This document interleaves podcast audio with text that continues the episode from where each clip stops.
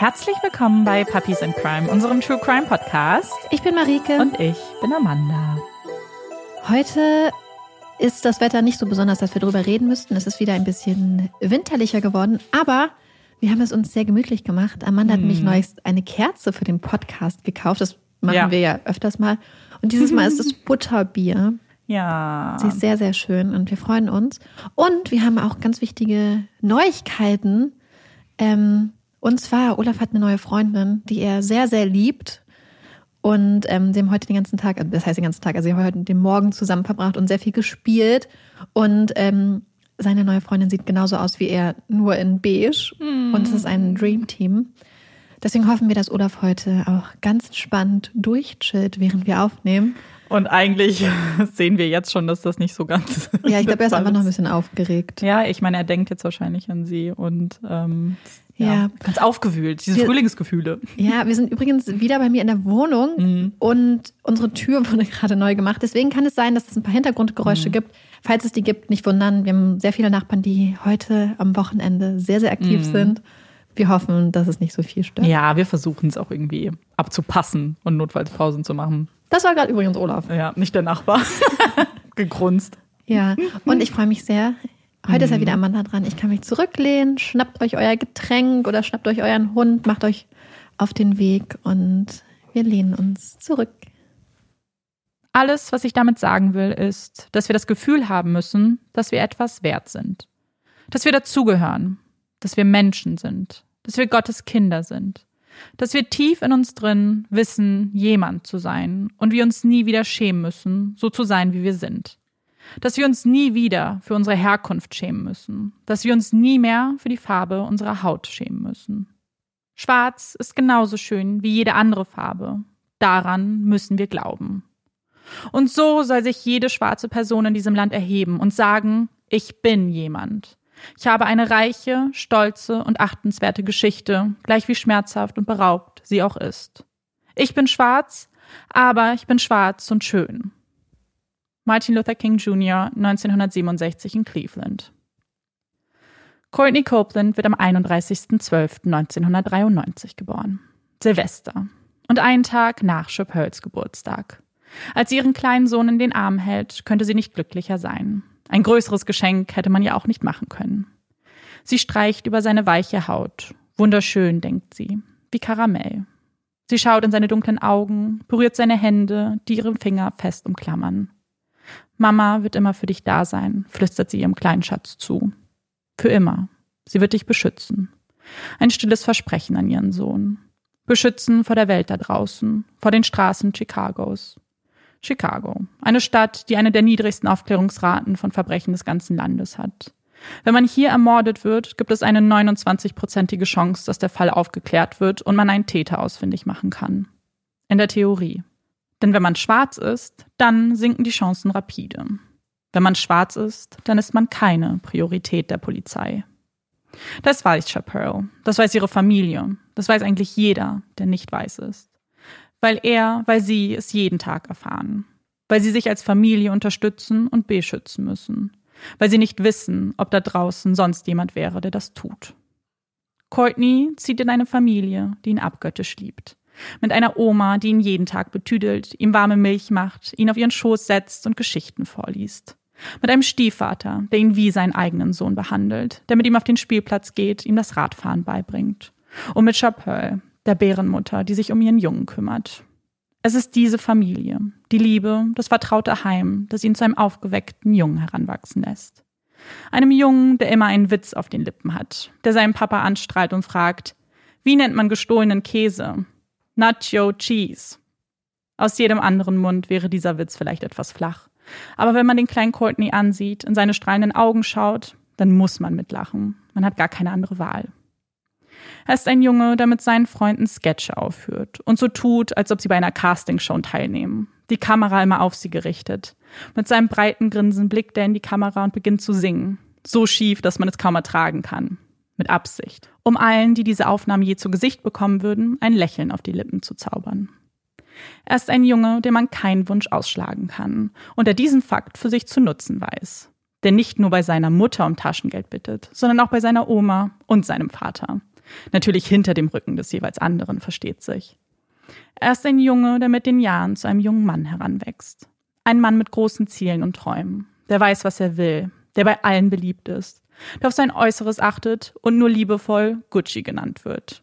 Sein Geld gibt er für Friseurbesuche und Kleidung aus. Aber ihn hier als oberflächlichen Hip-Hop-Fan abzustempeln wäre zu einfach. Und es wäre falsch. Denn es ist eigentlich das genaue Gegenteil. Ja, er liebt die Musik, er liebt den Lifestyle. Er trifft sich mit Freunden, spielt Basketball, lässt sich mit 17 sogar einen Ball als Tattoo stechen. Aber da ist noch so viel mehr. Courtney ist ein echter Freund. Der beste Freund, den man sich vorstellen kann. Jemand, der immer ein offenes Ohr für die Probleme anderer hat, der gute Tipps parat hat und ihre Sorgen ernst nimmt. Wie schon im Kindesalter verzaubert er die Menschen um sich herum mit seinem Charme. Während eines Sommerkurses lernt er Chancellor Jonathan Bennett kennen. Oder wie ihn viele später nennen werden, Chance the Rapper. Damals waren sie zwei einfache Jungs, die zusammen gefreestylt haben, die gemeinsam CDs brannten und sie dann auf dem Schulhof verteilten. Courtney wusste aber damals schon, dass aus diesem Jungen ein großer Star werden würde. Und er hätte alles dafür getan, ihm dabei zu helfen. So wie er allen geholfen hat. Daran geglaubt hat, dass jeder seine Ziele erreichen kann, wenn man nur hart genug arbeitet. Ein Motto, nach dem er selbst lebt. Denn ihm wird nichts geschenkt. Ein Teilstipendium für eine Universität muss er bereits nach einem Semester aufgeben, da das Geld der Familie einfach nicht ausreicht. Aber kein Grund für ihn aufzugeben. Nein, stattdessen beginnt er einen Job als Hausmeister bei Dunkin Donuts.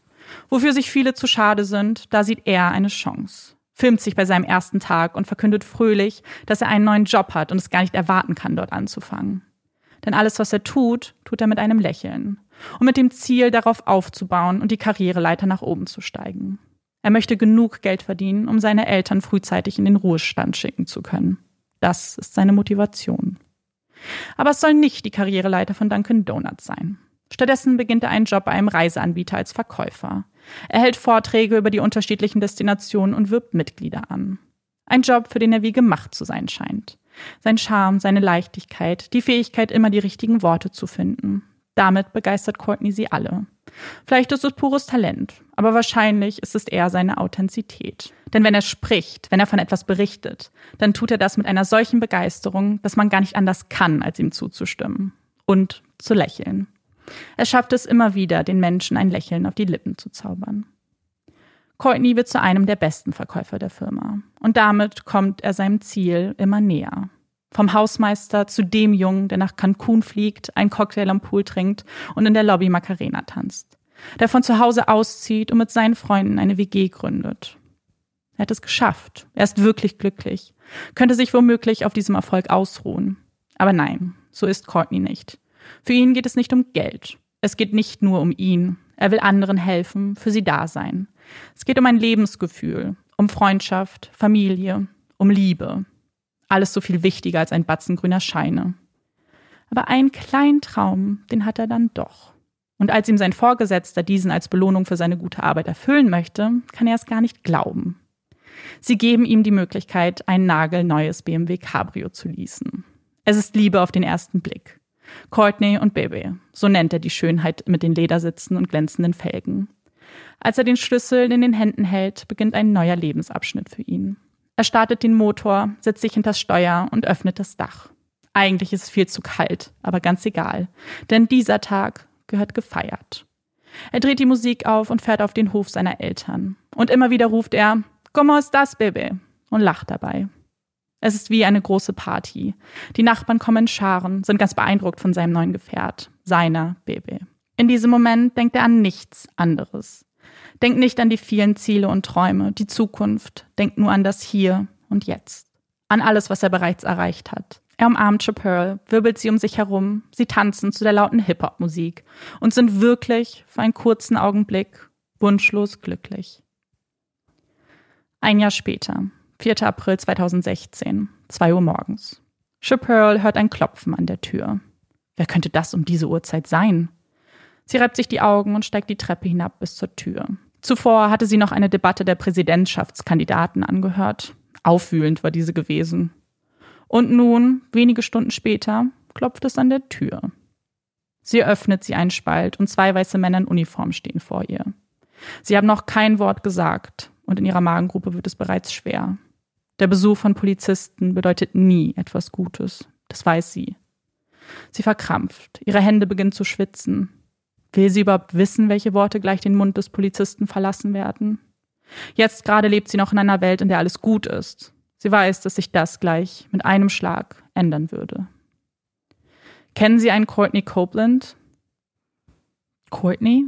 Ihr Courtney. Sie hält die Luft an. Was ist passiert? Will sie die Antwort auf diese Frage überhaupt hören? Courtney. Sie atmet aus, nach einer gefühlten Ewigkeit. Und sie nickt. Der Satz, der danach folgt, macht sie hellwach. Das ist der Albtraum jeder Mutter. Erst im Krankenhaus. Das reicht. Mehr braucht sie nicht zu hören. Sie lässt sich die Namen und die Adresse des Krankenhauses geben, verabschiedet sich von den Männern und ruft ihre Familie an. Sie alle machen sich auf den Weg. Gemeinsam. Chappelle, sein Stiefvater, seine Oma, seine Tante. Sie alle sitzen gequetscht in einem Minivan und halten sich an den Händen. Sie beten. Beten, dass es ihm gut geht, dass sie ihn gleich in den Arm halten können. Dass es vielleicht nur ein einfacher Autounfall war, er mit einem blauen Auge davongekommen ist. Dass er im Krankenhaus bereits auf sie wartet, dass sie ihn umarmen und gleichzeitig tadeln können. Er solle doch besser aufpassen. Als sie das Krankenhaus betreten, steht dort kein Courtney und wartet darauf, abgeholt zu werden. Stattdessen steht dort ein Arzt und bittet sie darum, in den Familienraum zu gehen. Chappelles Knie werden weich. Sie weiß, was das bedeutet. Sie weiß es ganz genau. Sie weiß, wofür dieser Raum ist. Es ist kein Raum für gute Botschaften, kein Raum, den man fröhlich verlässt.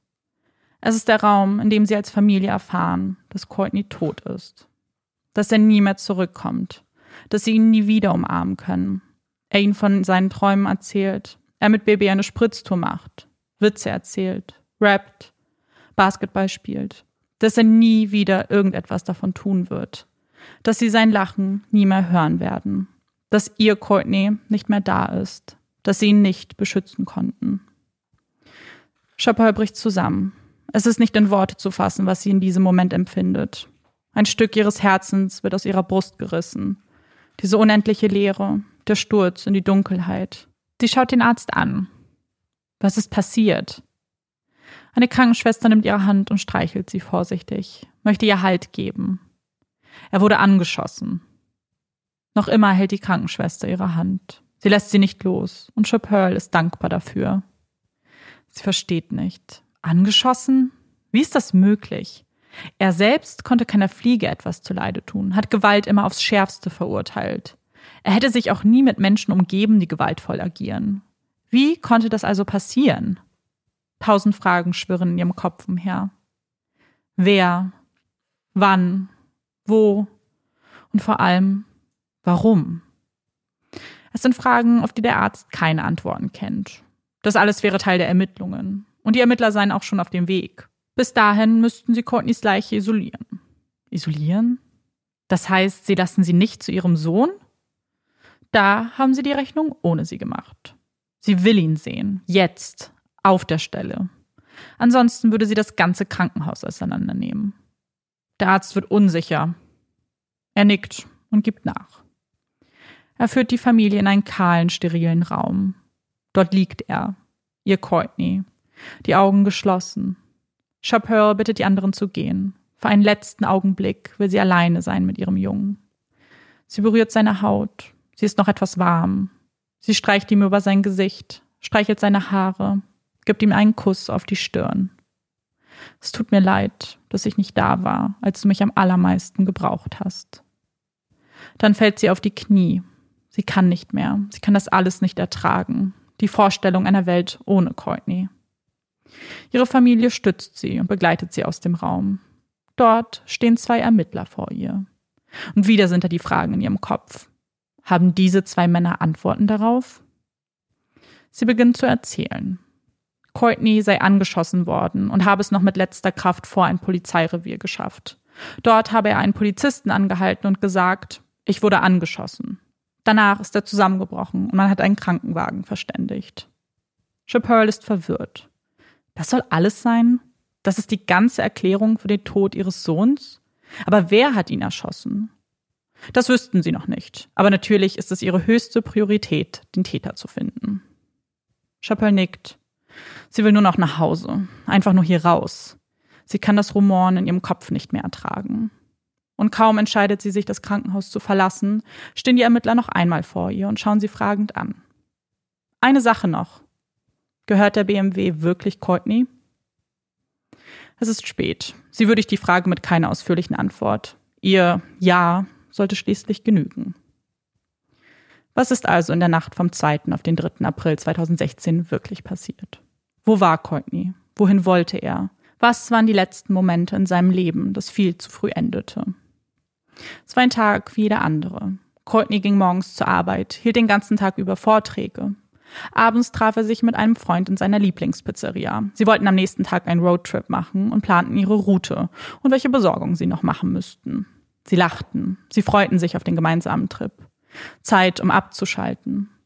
Auf dem Parkplatz verabschiedeten sich die Freunde.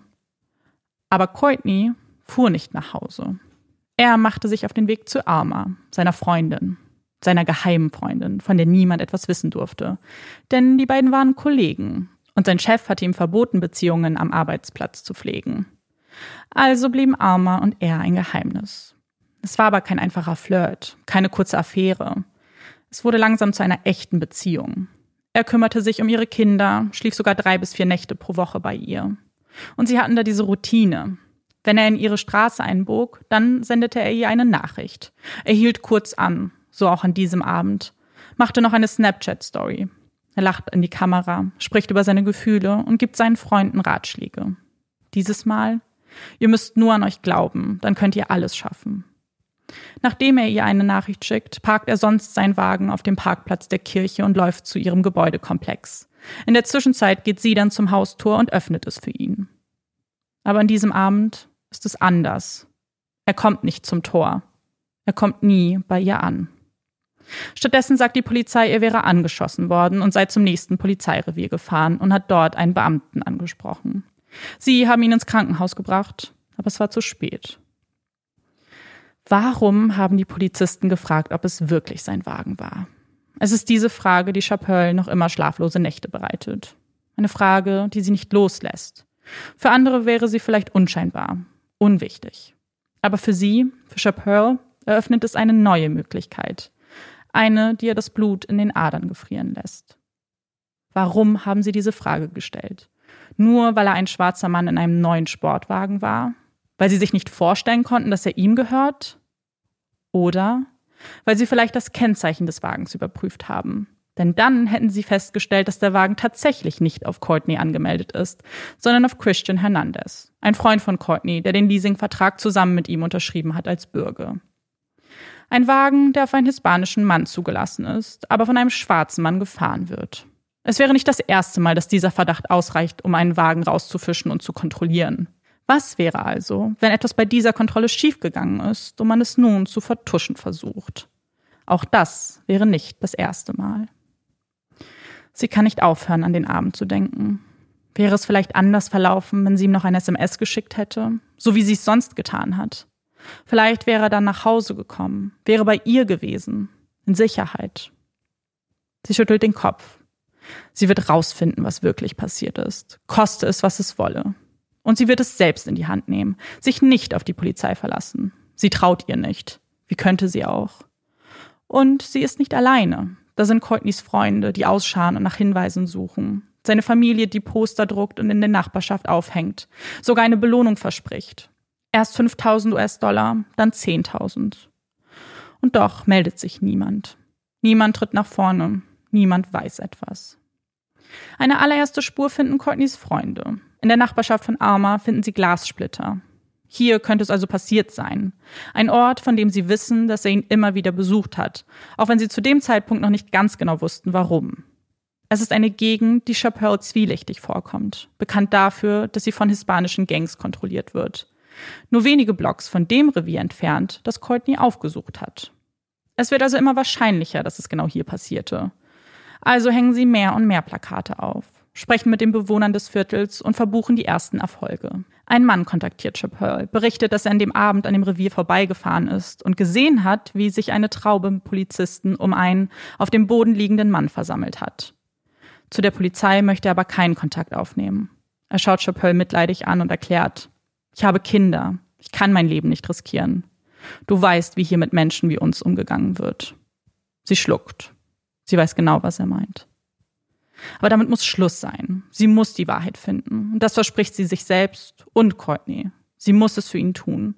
Nicht nur, weil er dann Gerechtigkeit erfahren wird, sondern auch, weil sie seinen Namen reinhalten muss. Denn die Medien erzählen die immer gleiche Geschichte. Schwarzer Mann wurde erschossen, er war nicht Teil einer Gang. Sie schreiben dies, als ob es ein Wunder wäre, dass nicht jeder schwarze Mann Teil einer Gang ist und draußen auf der Straße andere Menschen erschießt. Warum ist das die Schlagzeile? Warum werden diese Schlüsse gezogen?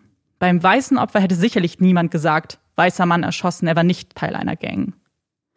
Ich bin jemand. Das ruft die schwarze Gemeinschaft seit Jahrzehnten. Sie gehen auf die Straße und rufen, wir sind jemand. Und Chappelle will zeigen, Courtney war jemand. Er verdient die Wahrheit. Die ganze Wahrheit. Als Chappelle das Büro der Ermittler betritt, ist sie unsicher. Sie ist froh, heute nicht alleine hier sein zu müssen, ist froh, ihre Familie bei sich zu haben.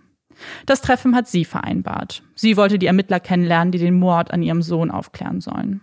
Von sich aus hatte sich nämlich bislang keiner bei ihr gemeldet. Niemand hat mit ihr gesprochen. Nicht um Informationen weiterzugeben, ja nicht einmal um ihr Beileid auszusprechen. Niemand hatte versucht, eine trauernde Mutter zu beruhigen und ihr zu versichern, dass sie alles dafür tun würden, den Täter zu fassen. Also griff sie zum Hörer und sitzt heute vor ihnen.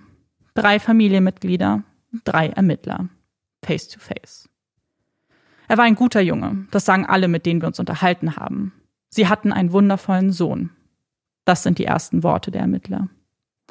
Chappelle schluckt. Das weiß sie alles. Deswegen ist sie nicht hier.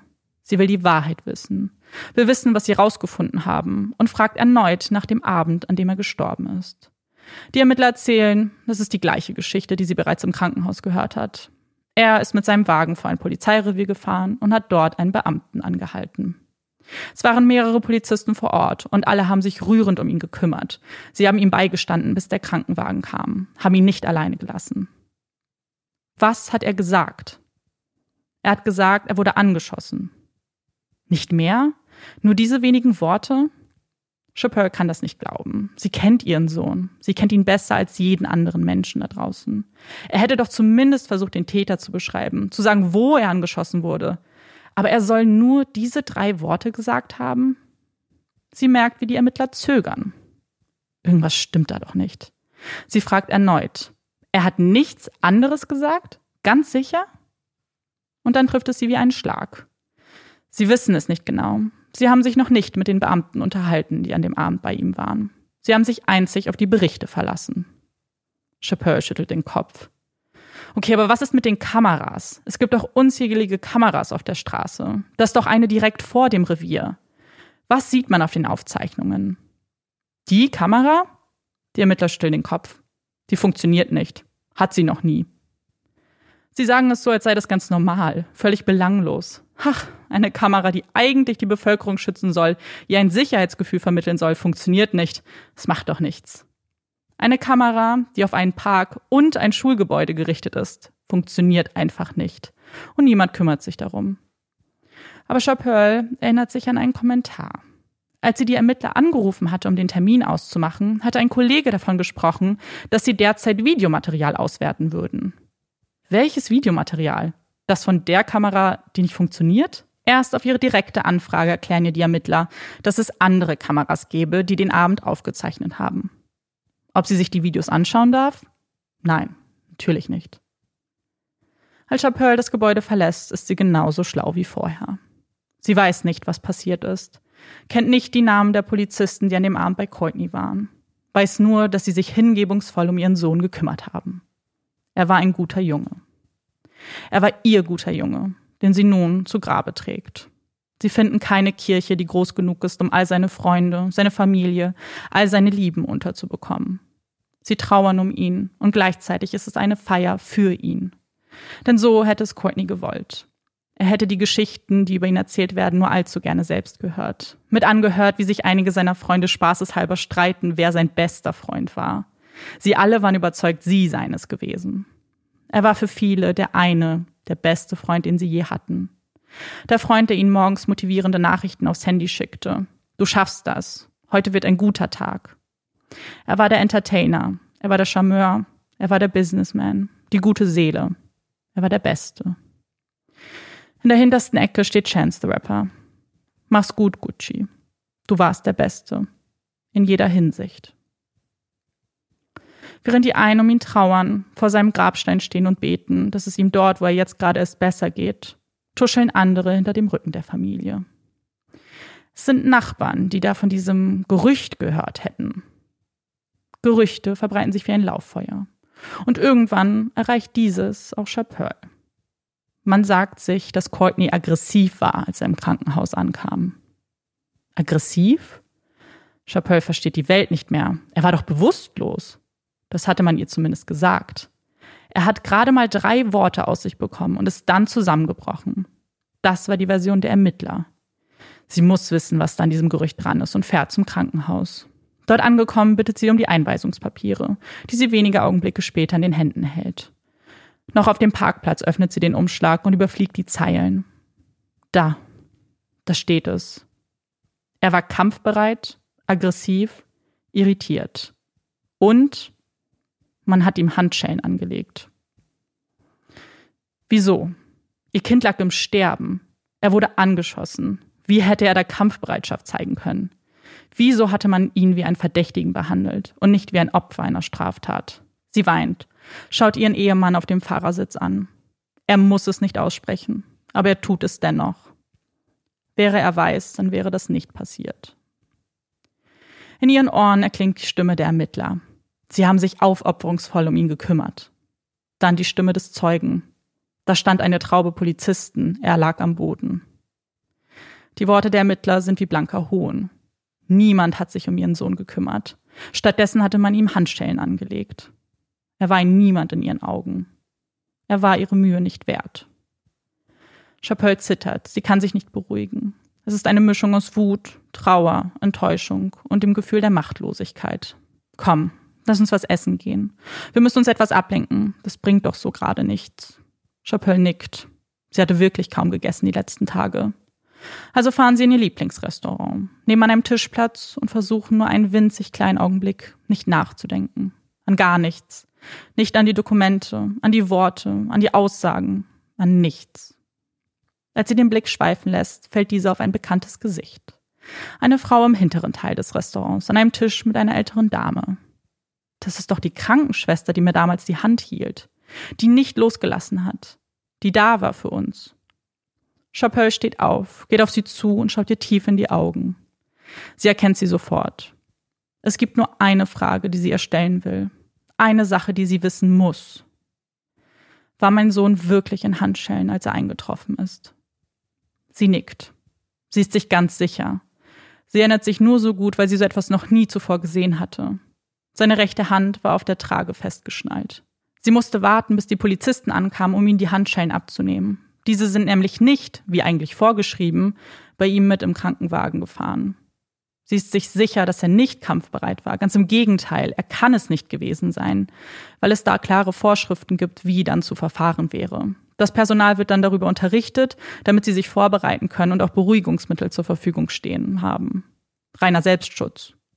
Aber hier gab es diese Anweisung nicht. Er war ganz ruhig, als er ankam. Sie hatte für ihn gebetet, erzählt sie Chappelle. Sie hat ihn angesehen, für ihn gebetet, dass alles gut werden würde, dass er es schaffen könnte. Chappelle bedankt sich und die beiden Frauen tauschen ihre Nummern aus.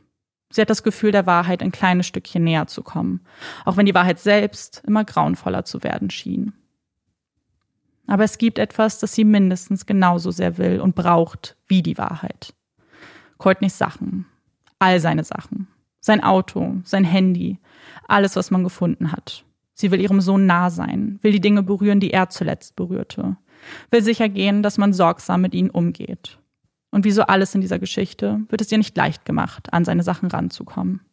Man hatte den Wagen abgeschleppt und wollte ihn ihr nicht aushändigen. Erst als Christian Hernandez bestätigt, dass sie die Mutter des Besitzers sei, durfte sie einen ersten Blick auf Baby werfen und sie letztlich mitnehmen. Ihr Blick fällt auf das Innere des Wagens. Es war Courtneys Allerheiligstes und alles in diesem Auto schreit nach ihm. Die leere Flasche Gatorade am Boden, seine Lieblingssorte Zitrone Limette. Ein einzelner Handschuh, den anderen hatte er sicherlich irgendwann mal verloren. Und viele kleine gelbe Notizzettel, verteilt auf dem Armaturenbrett Auf einem steht Marketing Director. Das war sein großes Ziel. Etwas, das er immer im Auge behalten wollte. Im wahrsten Sinne. Es bricht ihr das Herz zum unzähligsten Mal. Es waren diese Kleinigkeiten, die ihn so besonders machten. Diese Kleinigkeiten, die sie jetzt zusammen mit ihrem Anwalt sorgsam in kleine Plastiktüten steckt. Es ist das Letzte, was von ihm geblieben ist. Die letzte Hoffnung, dass man irgendwie irgendwas darauf finden könnte. Eine Hoffnung, die enttäuscht werden würde. Aber da ist noch etwas, das sie nicht loslässt. Es ist ihr bei ihrem ersten Blick in den Wagen direkt aufgefallen. Da war gar kein Blut auf dem Sitz. Und soll er nicht genau dort erschossen worden sein? Eine Woche später erhält Chappelle Courtneys Handy. Sie schaut auf den zersplitterten Display und wundert sich, warum es entsperrt ist. Hatte er womöglich gar kein Passwort? Das kann sie nicht glauben. Er hatte zeitweise mehrere Freundinnen, die natürlich nichts voneinander wissen sollten. Niemals hätte er sein Handy dann nicht mit einem Passwort geschützt. In den Notizen der Ermittler findet sie eine Erklärung. Der Code sei sein Geburtsdatum gewesen. Und wieder wirkte etwas nicht ganz stimmig. Sie erinnert sich an ein Gespräch mit Alma. Die hatte ihr davon erzählt, dass er Handy immer per Touch-ID entsperrte. Wieder eine Lüge? Eine rhetorische Frage, denn dass es von Unwahrheit nur so wimmelt, sieht sie, als sie die Telefonhistorie anschaut. Die letzte Nummer, die er wählte, war 911. Er kontaktierte den Notruf. Warum hatte man ihr das nicht gesagt? Weil es nicht zu der Geschichte der Ermittler passt? Es sind zu viele Fragen, auf die sie keine Antworten bekommt. Es ist ein Kampf gegen die ganze Polizei, gegen ein System. Es ist David gegen Goliath. Ein Kampf, den Chappelle nicht alleine gewinnen kann. Zu oft scheitert sie, wird mit einfachen Neins abgespeist, wird nicht einmal angehört. Aber aufgeben kann sie nicht. Das hatte sie ihm doch versprochen. Versprochen, die Wahrheit herauszufinden. Zu zeigen, dass Courtney jemand war. Und dann erinnert sie sich an einen anderen Fall. Den Fall von LeQuan McDonald. Ein 17-jähriger schwarzer Mann, der von einem Chicagoer Polizisten erschossen wurde. 16 Schuss waren es damals unter dem Deckmantel der Notwehr. Und fast wäre auch dieser Fall, wie viele vor ihm, zu den Akten gelegt worden. Die Polizei, unser Freund und Helfer. Sie waren in Gefahr, also mussten sie schießen. Wären da nicht einige engagierte Journalisten gewesen, die dieser Geschichte kein Glauben schenkten. Denn welche Gefahr rechtfertigt 16 Schüsse? Das Invisible Institute schaltet sich ein und fordert die Aufzeichnungen der Dashcam des Polizeiwagens. Bilder, die schnell um die Welt gehen würden. Bilder, auf denen man klar und deutlich sieht, dass Lequan vor dem Polizisten wegrannte, ihm den Rücken zukehrte, er absolut keine Gefahr für ihn war. Und dennoch hat er 16 Mal auf ihn geschossen. Das Invisible Institute. Eine Gruppe von Journalisten, die es sich zur Aufgabe gemacht haben, staatliche Institutionen zu kontrollieren und zur Rechenschaft zu ziehen. Sie betreiben Investigativjournalismus in Chicago und unterstützen die Familien in ihrer Suche nach der Wahrheit, möchten aber gleichermaßen die ganze Gesellschaft schützen. Würden Sie Chappelle auch helfen? Würden Sie Ihre E-Mail überhaupt lesen? Oder ist sie nur eine von vielen, denen ähnliches widerfahren ist und die sich von der Polizei im Stich gelassen fühlen? War es dumm, sich überhaupt Hoffnung zu machen? Nein, ganz und gar nicht. Sie würden ihr helfen, liest sie in der Antwort auf ihrem Computerbildschirm. Und ihr erstes Gespräch mit Alison Flowers läuft anders als erwartet. Vor ihr steht eine junge, weiße Frau von zierlicher Statur. Aber schon nach wenigen Minuten ist ihr klar, diese Frau hat es drauf. So richtig. Sie ist freundlich, aber bestimmt. Kann, wenn sie will, direkt sein und lässt sich nicht so einfach abwimmeln. Es gibt eine Frage, die Chappelle beschäftigt. Warum? Warum macht sie diese Arbeit? Wieso gerade gegen die Polizei? Was sind ihre Erfahrungen? Und Alice erinnert sich zurück. Als Kind wurde ihr damals beigebracht, die Polizei ist dein Freund, der Retter in der Not, die Superhelden. Einmal war sie alleine zu Hause gewesen, hörte Geräusche und versteckte sich im Kleiderschrank. Sie rief die Polizei, die zu ihr eilte und sie beruhigte. Es war nur ein Waschbär. Sie strichen ihr über den Kopf und blieben so lange, bis ihre Eltern kamen. Nie hätte sie gezögert, die Polizei anzurufen. Das war für sie ganz selbstverständlich. Chappelle versteht. Sie wurde anders erzogen. Ihr wurde gesagt, sei immer höflich zu den Polizisten. Sag ja, Sir oder ja, Ma'am. Greif nie nach etwas. Beweg dich nicht abrupt. Stimme ihnen immer zu. Und am allerbesten vermeide jeden Kontakt. Jetzt ist Allison mit einem schwarzen Mann verheiratet und sieht eine ganz andere Seite der Medaille. Sie sieht Polizisten, die ihn jeden zweiten Tag rauswinken und kontrollieren, die ihn anders anschauen als sie. Sie sieht eine Ungerechtigkeit, die sie selbst nie erfahren wird. Aber genau das ist der Grund, warum sie helfen möchte. Sie möchte wichtige Arbeit leisten. Sie möchte etwas verändern. Für Chapeau und ihre Familie, aber auch für so viele andere Familien da draußen. Und sie schafft Dinge, von denen Chapeau nie zu träumen gewagt hätte. Zunächst erfahren sie die Namen der Polizisten, die vor Ort waren. Es waren insgesamt elf Polizisten, aber zwei von ihnen sind die Hauptakteure. Es sind diese zwei, die mit Courtney kommuniziert haben.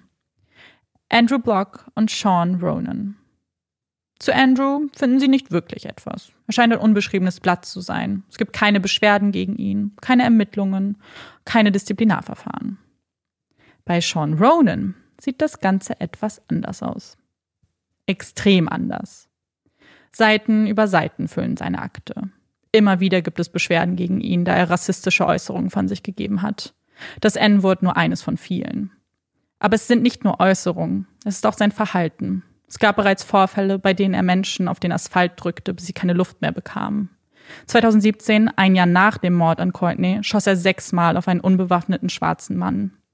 Die Liste wird länger und länger.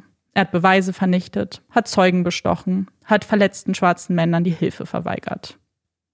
Zwei Abmahnungen hat er bekommen, was schon einiges ist, wenn man bedenkt, dass die Chicagoer Polizei damit sehr sparsam umgeht. Chappelle wird schlecht. Dieser Mann war in den letzten Stunden in Courtneys Leben an seiner Seite. Er soll sich hingebungsvoll um ihn gekümmert haben? Bullshit. Und das würde sie ihn ins Gesicht sagen. Nein, schreien. Mit Hilfe von Allison machen sie einen neuen, zweiten Termin mit den Ermittlern aus. Ein Jahr nach dem Mord sitzt sie ihnen wieder gegenüber. Aber es hat sich einiges verändert in dem letzten Jahr. Zumindest bei Chappelle. Auf Seiten der Ermittler nicht ganz so viel. Die haben zum Beispiel immer noch nicht mit den Polizisten vom Tatabend gesprochen. Aber Chappelle ist nicht mehr die gleiche wie vor einem Jahr. Damals war sie ruhig, war darauf angewiesen, Informationen von der Polizei zu bekommen. Sie war verzweifelt. Jetzt ist sie nur eins. Wütend. Chappelle zeichnet das Gespräch auf. Es ist unangenehm anzuhören. Man hört zwei Männer, die von oben herab auf eine trauernde Mutter einreden. Sie immer wieder unterbrechen. Keinen Satz lassen sie sie aussprechen. Handschellen? Nein, die gab es nicht. Aber hier im Protokoll des Krankenhauses steht es doch. Ja, aber das ist ja nicht unser Protokoll. Also sagen Sie, da waren keine Handschellen. Nein, das haben wir nie gesagt. Verdrehen Sie jetzt nicht die Wörter in unserem Mund. Was haben die Handschellen auch mit der Suche nach dem Täter zu tun? Genau, gar nichts. Es ist komplett irrelevant. Aber warum haben Sie mir nicht die ganze Wahrheit gesagt? Warum haben Sie nicht gesagt, dass er den Notruf kontaktierte? Sagen Sie jetzt, wir lügen? Dann geben Sie uns doch ein Beispiel. Naja, sie zögert die Handschellen. Sehen Sie, Sie kennen kein Beispiel. So geht es hin und her. Das ist zum Haare raufen. Wie Chappelle so ruhig bleiben kann, ist mir ein Rätsel. Das Gespräch endet abrupt, als das Thema auf den institutionellen Rassismus in der Polizei fällt. Sie sind nicht hier, um über Politik zu sprechen. Sie sind nicht rassistisch. Sowas lassen Sie sich nicht vorwerfen. Und egal wie oft Chappelle sagt, dass sie nicht die beiden explizit meint, sondern nur auf ein grundlegendes Problem aufmerksam machen möchte, es ist und bleibt ihnen egal. Der erste Ermittler verlässt den Raum noch vor Chappelle. Der andere wünscht ihr viel Erfolg bei ihren Ermittlungen. Es war ein frustrierendes Gespräch, das wie beim ersten Mal wenig Erfolg gebracht hat. Aber es bestätigt Chappelle in ihrer Entscheidung, dem Ganzen auf den Grund zu gehen. Denn irgendwas stimmt hier nicht und sie würde rausfinden, was zusammen mit Allison und ihrem Team. Und die sind bereits daran, den nächsten Meilenstein zu erreichen. Die Videoaufzeichnungen. Die, die es zuerst nicht gab und dann doch nur von anderen Kameras. Sie schaffen das Unmögliche und Chappelle erhält wenige Tage später eine E-Mail mit vier Anhängen. Anhängen, die sie selbst nicht öffnen kann, da das Format der Dateien unbekannt ist. Es sind G64-Dateien, für einfache Computer nicht zu öffnen. Es fühlt sich wieder an, wie der leichte Hohn der Ermittler. Hier, du wolltest doch die Dateien. Bitteschön. Schau zu, wie du sie öffnen kannst. Aber auch das sollte mit Hilfe des Invisible Institutes ein leichtes werden. Gemeinsam konvertieren sie die Datei und klicken dann auf Play. Das erste Video zeigt Courtneys Wagen am Straßenrand. Der Motor läuft. Davor stehen zwei Polizeiwägen. Ein dritter kommt hinzu und parkt hinter Courtneys Auto. Von Courtney selbst fehlt jede Spur. Nun bewegt sich die Kamera und man sieht nichts mehr von der Szenerie. Als sie wieder umschwenkt, sieht man immer noch den Wagen. Dann auf der Straße Courtneys Mantel. Den hat er getragen, als er angeschossen wurde. Das zeigten die Einschusslöcher. Warum lag sein Mantel auf dem Boden? Es war doch kalt gewesen. Wieso hat er ihn ausgezogen? Und wo war Courtney? Warum sah man ihn noch immer nicht auf den Aufzeichnungen? Als sich die Kamera dann wieder bewegt, sieht man ihn. Deutlich. Er in seinem roten Nike-Pullover. Er kniet auf dem Boden, stützt sich mit seinen Händen ab. Um ihn herum zig Polizisten. Er streckt seine Hand nach ihnen aus. Aber niemand greift zu. Niemand wollte ihm helfen. Er hat gefleht, gebettelt, aber niemand hat seine Hand genommen. Der Krankenwagen trifft ein und versperrt einen Teil der Kameraaufnahme. Man sieht nur, wie Courtney mit einem Ruck aufgerichtet wird. Eine ungewöhnliche Bewegung folgt, danach verschwindet er im Krankenwagen. Hatte man ihn bei dieser Bewegung die Handschellen angelegt? Aber wieso? Wenn dieses Video eins zeigt, dann, dass er nicht in Kampfbereitschaft war. Stattdessen standen mindestens vier Ermittler um ihn herum. Wie konnte er alleine, verletzt, eine Gefahr für sie darstellen? Er war in der Minderheit. Er war das Opfer. Er lag im Sterben. Chappelle kann nicht mehr. Sie will nichts mehr sehen. Sie schreit, haut mit ihrer Faust auf den Tisch. Das waren seine letzten Augenblicke, die letzten Atemzüge ihres Sohns. Sie war nicht da, konnte seine Hand nicht halten. Niemand hat seine Hand gehalten. Auf den anderen Videos sieht man die Straßen, die um das Revier herumführen. Man sieht Autos. Eines davon wird von zwei Polizeiautos verfolgt. Warte, war das vielleicht Courtney? Hatte Chappelle also recht mit ihrem Anfangsverdacht und sie haben Courtney bereits längere Zeit verfolgt und ihn dann angehalten? Haben sie ihn erschossen? Wenige Tage später sagen Experten, nein, das war nicht Courtneys Wagen. Ihn sieht man erst deutlich später auf der Straße und diese Bilder passen zu der Version der Ermittler. Sie zeigen seinen Wagen und wie er ohne Unterbrechung sofort zum Revier fährt. Er wird nicht angehalten, er wird nicht verfolgt. Er ist ganz alleine auf der Straße. Damit ist zumindest dieser Teil ihrer Version sehr glaubwürdig. Sie haben ihn nicht erschossen. Es gab keine Kontrolle. Chappelle weiß nicht, was sie empfinden soll. Sie wollte nicht, dass die Polizisten ihren Sohn ermordet haben. Da ist sie sich sicher. Aber wäre es doch so gewesen, dann wäre sein Tod nicht umsonst gewesen. Dann hätte sein Fall vielleicht die Augen der Nation geöffnet. Vielleicht hätte es dann was verändert dann wäre es nicht nur ein Fall wie viele andere, die irgendwann auf dem Cold Case Stapel landen und in Vergessenheit geraten. Dann wäre sein Tod nicht so wahnsinnig sinnlos. Allison muntert sie auf. Hey, wir fangen einfach ganz von vorne an. Wir finden schon raus, wer ihn angeschossen hat. Und fein raus ist die Polizei damit noch lange nicht. Ja, sie haben ihm die Kugel nicht in den Rücken gejagt. Aber haben sie wirklich alles getan, um ihm zu helfen?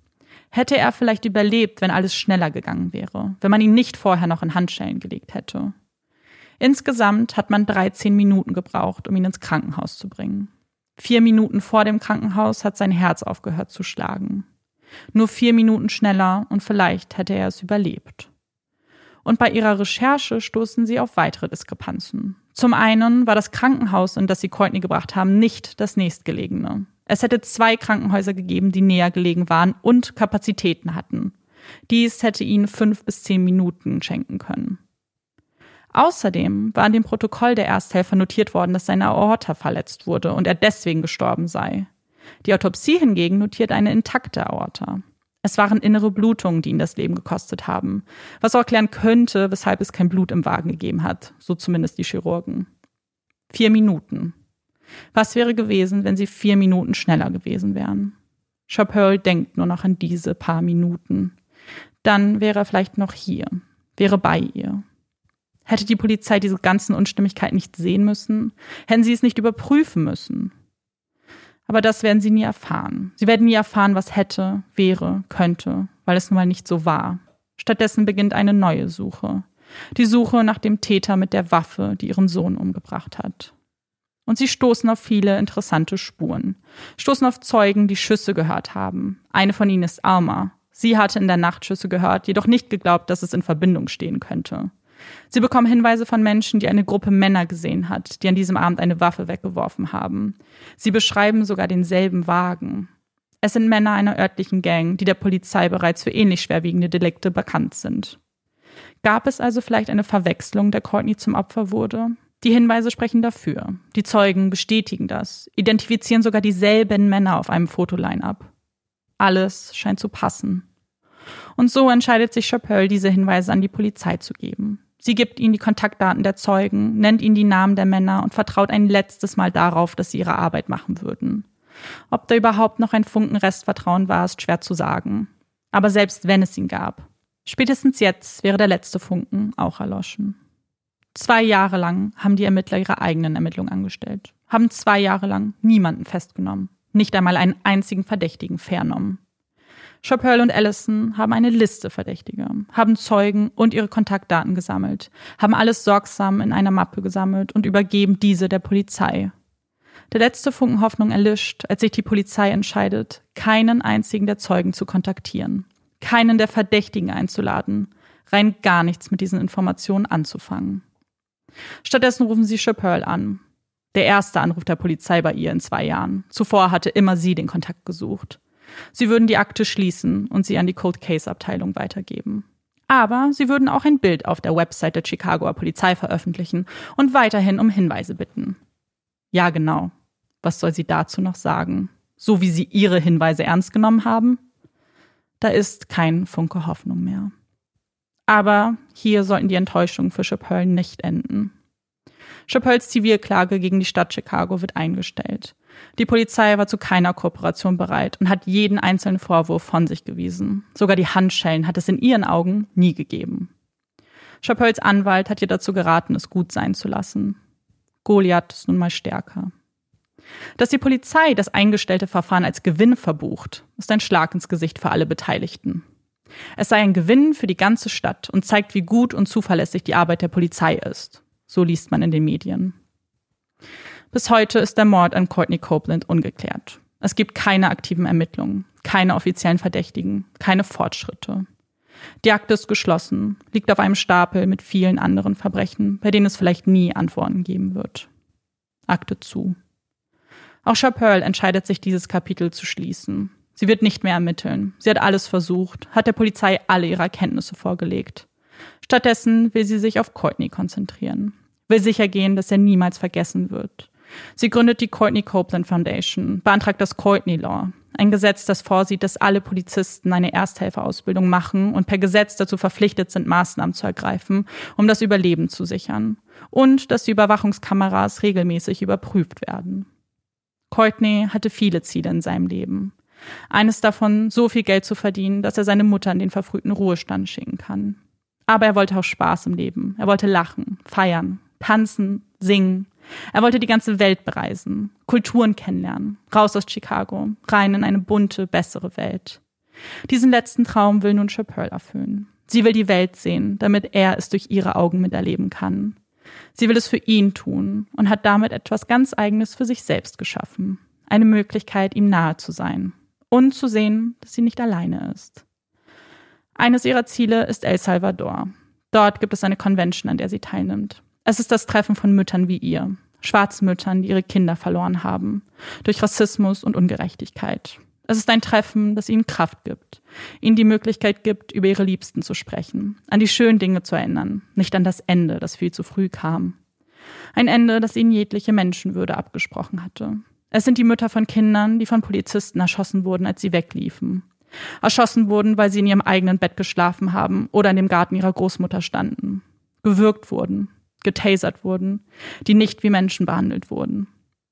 Sind die Mütter von Kindern wie George Floyd, Rayshard Brooks, Daniel Prude, Breonna Taylor, A. Tatjana Jefferson, Aura Rosser, Stephen Clark, Botham Jean, Philando Castile, Alton Sterling, Michelle Cousseau, Freddie Gray, Eric Garner, Gabriela Navarez, Tamia Rice, Michael Brown, Manuel Manny Elijah Ellis, Elijah McLean, Charlena Siobhan Lyles und ihr ungeborenes Baby, Chad Robertson, Vincent Vinnie M. Belmont, Courtney Copeland und noch so viele mehr. Sie alle waren wertvoll. Sie waren wunderschön. Sie waren wichtig. Sie waren jemand. Ähm, ich glaube, mir geht es wahrscheinlich gerade Mhm. wie ganz vielen von euch da draußen ähm, sehr, sehr, sehr, sehr Mhm. trauriger Fall. Kein Einzelfall. Es ist so ein Mhm. Schicksal, was eigen ist, aber was man irgendwie trotzdem schon so oft gehört hat. Und ähm, ich bin sehr froh, dass du jetzt wahrscheinlich uns erstmal was zu deiner Ja. Quelle auch erzählen möchtest. Genau, also vielleicht ganz äh, kurz vorab. Es, äh, wir wollten eigentlich schon sehr lange einen Fall machen, der mit Rassismus zu tun hat, ähm, Polizeigewalt und Rassismus, aber auch allgemein. Und es hat auch einen kleinen Hintergrund, warum die Folge vielleicht genau jetzt kommt. Wenn ihr sie nämlich am Montag hört, ähm, wenn die Folge rauskommt, ist der 1. März und das ist der letzte Tag vom Black History Month. Und ich hatte lange überlegt, welchen Fall wir machen. Wir haben beide so ein bisschen gebrainstormt zusammen, welcher Fall passt. Wir hatten sehr viel zur Auswahl. Es gibt eben sehr, sehr, sehr, sehr viele Fälle, bei denen Rassismus eine Rolle spielt. Ja, wir hatten auch, ähm, also wir haben auch andere noch auf unserer Liste natürlich, Genau. Ähm, hatten überlegt. Und jetzt war es halt inspezifisch Rassismus gegen schwarze Personen, People of Color in den USA. Wir hatten ja auch Ja. schon Rassismus in Kanada gegen indigene Frauen und Mädchen und ähm, auch gegen Native Americans in und Indigene in Amerika. Aber das jetzt zum Black History Month Genau. wollten wir spezifisch Ja. Rassismus gegen Schwarze in den USA Ja. Ja. thematisieren. Ich wollte unbedingt einen Fall nehmen, bei dem ich die Hinterbliebenen oder Betroffenen auch in den Vordergrund stellen kann und die Gefühle vielleicht ausdrücken kann, ohne sie zu sehr äh, ja zu nehmen, zu übernehmen, ohne dass es dann vielleicht seltsam wirken kann, dass ich das mache als weiße Frau. Aber bei dem Fall habe ich es gemacht und jetzt kommen wir eigentlich direkt zu meiner Quelle, weil Chappelle nämlich einen Podcast gemacht hat, zusammen mit Allison und iHeartRadio. Das ähm, ist ein Podcast, der heißt Somebody und hat sieben Teile und beschreibt ihm ihre ganze Suche nach der Wahrheit. Sie hat Courtney eine ganze Folge zum Beispiel auch gewidmet, in dem sie nur über ihn spricht und nimmt uns quasi auf ihre Reise mit. Es gibt unglaublich viele Interviews mit Experten. Es gibt auch die Originalaufzeichnungen des Gespräches zwischen ihr und der Polizei. Und sie spricht eben ganz, ganz viele wichtige Themen an, unter anderem Rassismus und andere Schicksale auch zum Beispiel. Deswegen möchte ich euch diesen Podcast als allererstes, und das ist mir eben so wichtig, auch ans Herz legen, dass ihr euch den anhören könnt.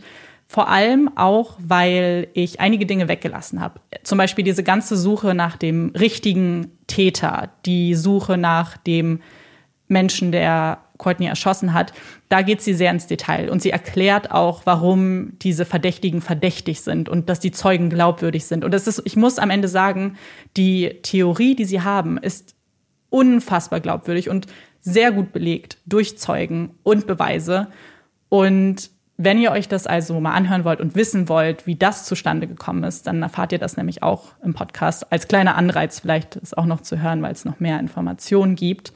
Und ist natürlich dann umso frustrierender zu wissen, dass sich die Polizei dem Ganzen nicht angenommen hat. Und was ich auch sagen muss bei dem Podcast, ich habe noch selten einen Podcast gehabt, der so emotional war, weil sie eben super ungefiltert auch weint im Podcast, ähm, schreit, traurig ist, sie kann sehr still sein, sie kann eben sehr laut werden und einfach es ist sehr echt, muss ich sagen. Also die Emotionen, die man dann hört, sind wahnsinnig echt und alleine deswegen lohnt es sich auch super, damit man diesen Schmerz auch nur ansatzweise irgendwie nachvollziehen kann im kleinsten, ja.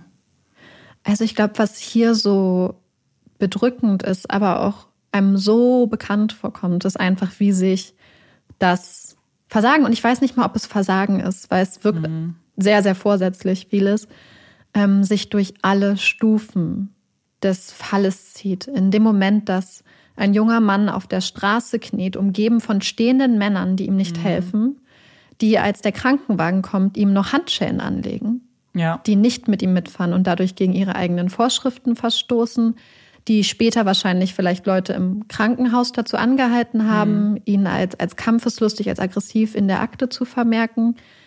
Ähm, das ist der eine Punkt. Und dann geht es ja noch weiter, dass dann die nächsten Ermittler, die ermitteln sollten, was passiert ist, dann, sie hätten ja die Möglichkeit gehabt zu sagen, hey, hier wurde eventuell auch innerhalb der Po- Polizei versagt.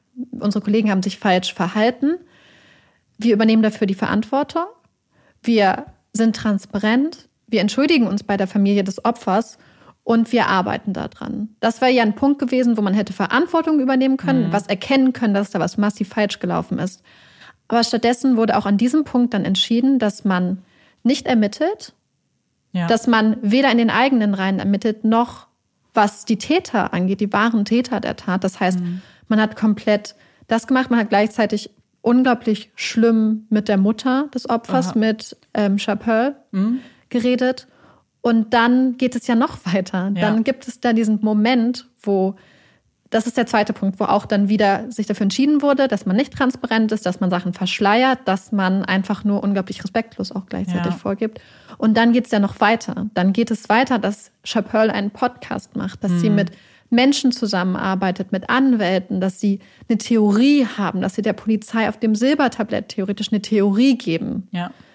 Und auch an diesem Punkt, wo es eigentlich an der Öffentlichkeit ist, das wäre mhm. immer noch ein Punkt zu sagen, da sind Sachen schiefgelaufen. Wir haben auch versagt. Mhm. Wir erkennen, dass auch unsere internen Abläufe massiv wahrscheinlich überholt werden müssen, angepasst werden müssen. Ja. Das ist ja jetzt kein Problem, was neu ist. Es ist ja ein Problem, was so massiv ist und so bekannt. Und auch da wurde wieder diese Möglichkeit nicht ergriffen. Mhm. Und das zieht sich einfach die ganze Zeit nur ja.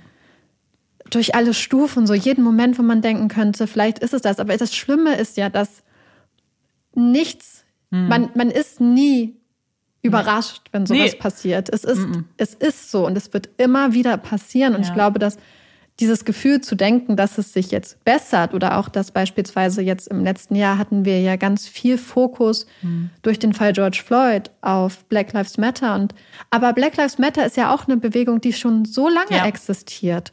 Das Problem ist immer noch da. Es gab immer wieder Momente in der Geschichte, wo man gedacht hat, okay, das Rassismus in den mhm. USA, systematischer Rassismus, institutioneller Rassismus kriegt jetzt so viel Fokus und ich glaube, man ist leicht geneigt, wenn man wirklich dann da ja. vertraut darauf, zu denken, oh, jetzt wird es besser. Aber es hat mhm. sich immer wieder gezeigt, dass es nicht besser wird. Nee. Und dass das so tief verankert ist. Und ja. dass es sowohl auf einem institutionellen Maß ist, als auch auf einem persönlichen Maß. Weil es gibt einmal diesen institutionellen Rassismus innerhalb mhm. der Polizei und dann auch bei individuellen Polizisten nochmal mhm. so.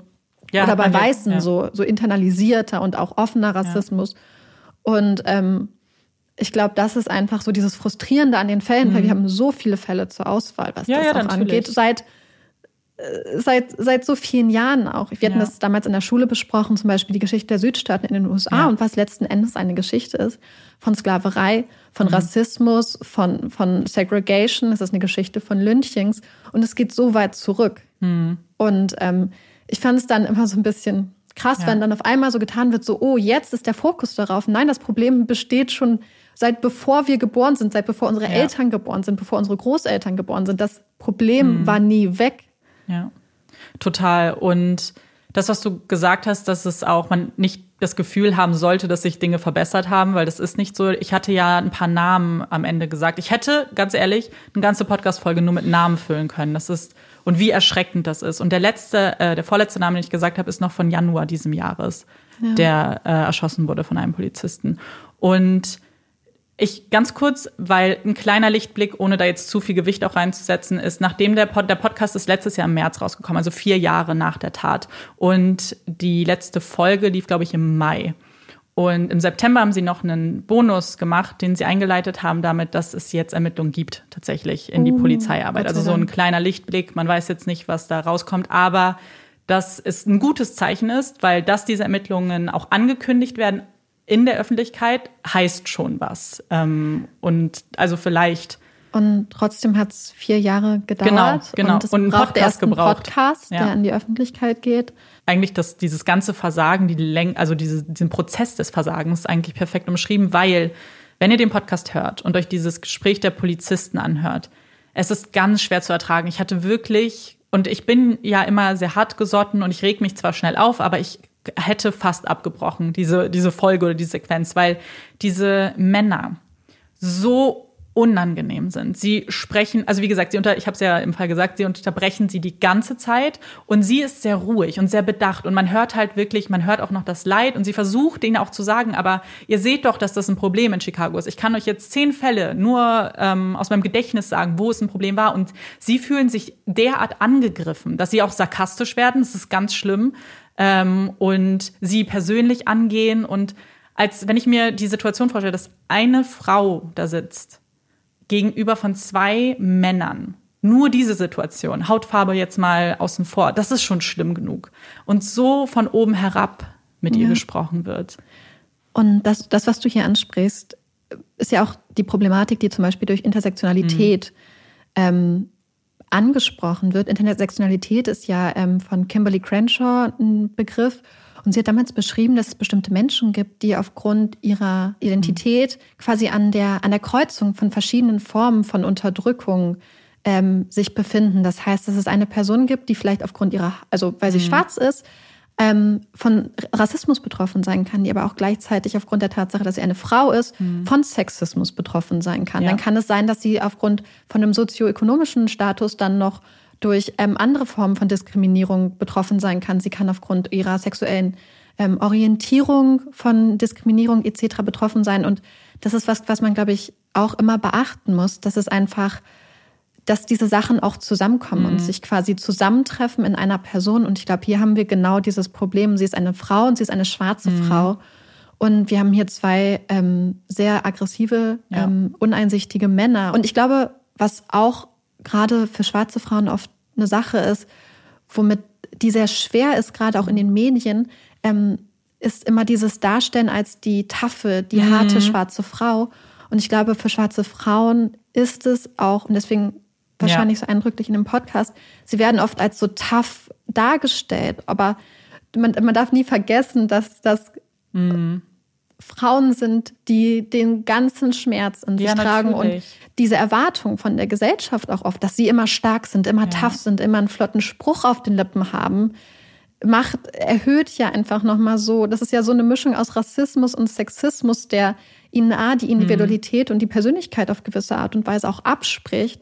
Und wenn wir uns vor, also wenn ich mir vorstelle, dass immer erwartet wird, dass man, mhm. dass man stark ist und dass man weich und verletzlich gar nicht zeigen kann oder ja. dass einem diese Fähigkeit, diese Gefühle abgesprochen werden. Das ist ja einfach so eine. Naja, und vor allem ja. in genau die, wenn du die Situation mal nimmst, selbst in den Momenten, wo sie verletzlich ist, wo sie sagt, ich trauere hier um meinen Sohn. Mein ja. Sohn wurde getötet und ich will nur wissen, was mit ihm passiert ist. Ich will nur antworten. Dass man dann eben gar keine Empathie für sie hat, dass man nicht für einen Moment so alles zurücknimmt, mal reflektiert, einen Schritt nach hinten zurückgeht und einfach mal schaut, wer da vor einem sitzt. Niemand, der irgendwie sein denkt, man kann den Job besser machen oder der einfach kritisiert. Das ist eine Frau, die einfach ihr Kind verloren hat.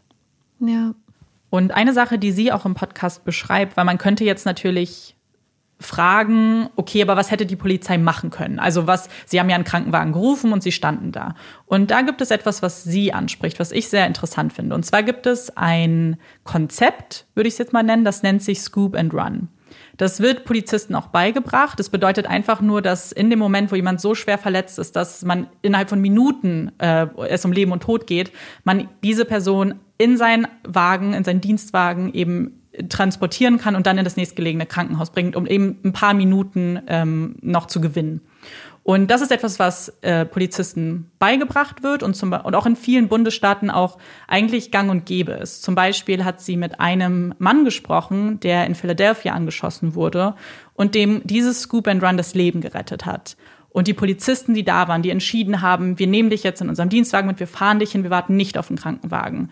Und der hat sich zum Beispiel dann die Namen der, ähm, der Polizisten dann auch tätowieren lassen, weil das für ihn die größten Helden waren. So, er war auch weiß das sagt sie auch. Also man kann jetzt das nicht übertragen. Aber in Philadelphia ist das relativ normal. In Chicago weiß man davon. Es wird aber eher abgeraten, tatsächlich das so zu machen. Und ja, man sieht natürlich auch, also es sind, die Gründe sind ja offensichtlich. Du bist ja, es hilft ja, einen Krankenwagen zu haben mit geschultem Personal, die eben auch Hilfe leisten können. Aber in diesem Fall hätte es vielleicht sein Leben gerettet. Haben Sie je erzählt, warum Sie sich für das spezifische Krankenhaus entschieden mm -mm. haben? Sie haben ja nichts gesagt. Das, also Sie haben ja, als es mhm. diesen Zivilprozess ging, ging es ja genau um diese Fragen. Es ging um all diese Unstimmigkeiten, warum das Krankenhaus, warum die Handschellen. Er war ja geschwächt und Sie haben halt zu nichts eine Auskunft gegeben. Bis heute nicht. Vielleicht wird bei der Prüfung, das kann ja natürlich sein, dass es dann neue Aspekte gibt, aber Stand jetzt, es gibt keine Erklärung dafür. Ich finde es auch so krass, dass man sich dann nicht mehr genötigt fühlt. Mhm. Also, dass man sich nicht mal zu einer Erklärung mhm. herablässt, dass man sagt, ich bin Polizist ja. und ich habe das gemacht und ich werde es nicht erklären und scheinbar verlangt auch niemand von mir eine Erklärung, ja. weil letzten Endes sind Polizisten ja auch als Vertreter des Staates da und der Vertreter des Staates insbesondere ist ja seinen, seinen Bürgern auch eine mhm. Erklärung schuldig. Ja, und genau das ist es, das ist ihre Aufgabe. Und wenn man sich nur diese, wenn man das Beispiel nimmt, dass ja die Ermittler sich nie mit diesen Polizisten unterhalten haben, diesen elf Polizisten, die da alle standen, sie haben nie ein Gespräch mit ihnen geführt. Sie haben nie gefragt, was ist genau passiert, was waren die, sie haben diesen Bericht, der geschrieben wurde, es war ja auch die Nachtschicht, es war ja nach Mitternacht, das waren die Fakten, die sie hatten. Und sie haben es auch nicht für nötig befunden, mit ihren eigenen Kollegen in ihren Reihen mal zu fragen. Ich finde das so krass, einfach weil Beispielsweise bei uns hm. im Büro, wenn es irgendwas ja. ist, was, was, was unklar ist, das Erste, was man macht, ist mit dem Kollegen oder der Kollegin reden, die ja. die Sache ursprünglich gehandelt hat und sich darum gekümmert ja. hat, um zu fragen, hey, was sind die Fakten? Ich kann das vielleicht aus den E-Mails nicht herauslesen. Kannst du mir das nochmal erklären? Hm. Und dann gerade in so einer Ermittlung. Und was ich auch überhaupt nicht verstehen kann, ist dann auch noch zusätzlich diese komplette Weigerung, nach den Tätern zu suchen. Ja. Diese komplette Weigerung, weil ich frage mich, Warum hm. wirst du Polizist, wenn du ja. nicht die Leute suchen möchtest, die andere Leute Umbringen. töten? Genau. Und die Sache, das ist auch etwas, das ich nicht verstehen kann. Und ich verstehe, dass man natürlich nicht jeden Verdächtigen gleich als Verdächtigen annimmt, nur weil eine Mutter und ein Journalist kommt. Aber mit den Zeugen sich zu unterhalten, nur ein Telefonat zu führen, ich finde schon, dass man das erwarten kann, wenn du selber niemanden hast. Zumal in einer ähm, in einer Mordermittlung ja auch erstmal grundsätzlich jedem Verdacht gefolgt werden mhm. sollte. Das ist ja die Sache.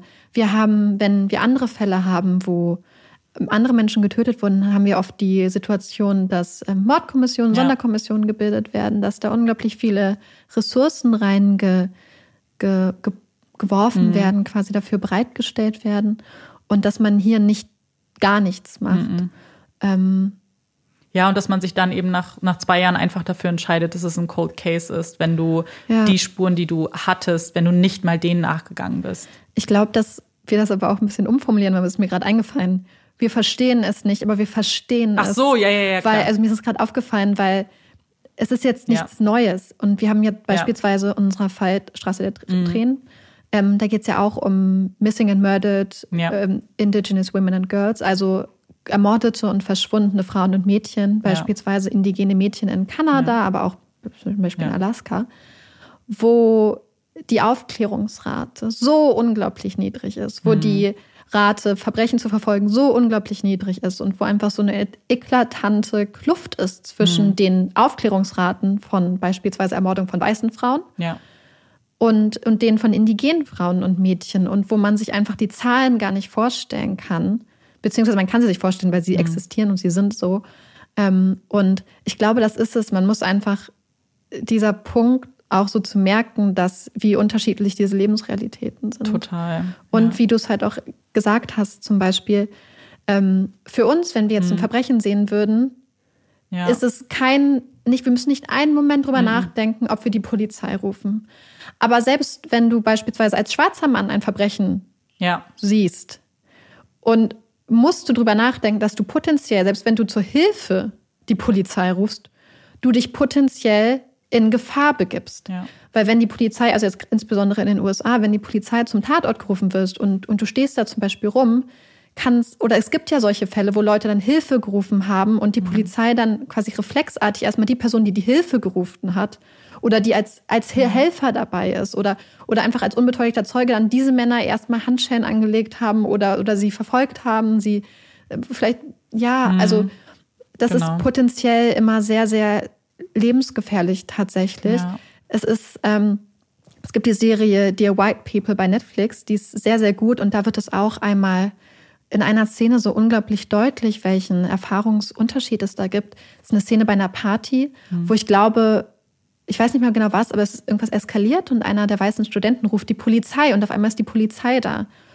Und er merkt gar nicht, dass er in dem Moment, in dem er die Polizei gerufen hat, auf eine Party, wo auch junge schwarze mhm. Männer sind, in einer unübersichtlichen Situation, wobei oft ja auch eine übersichtliche Reaktion, ja, Situation ist, reicht, um mhm. gefährlich zu sein, für die einfach Lebensgefahr ist.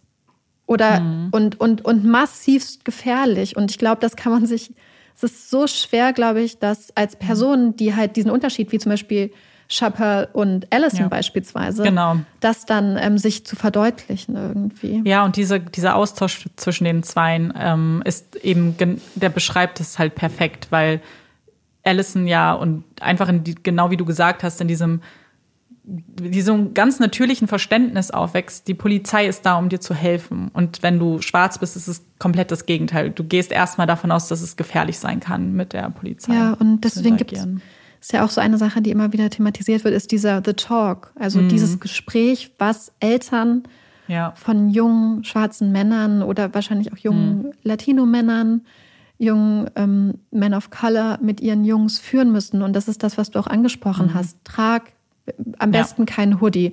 Mach die Kapuze von deinem Hoodie nicht hoch. Hab am besten deine Hände immer aus der Tasche und ja. im besten Fall ähm, ja.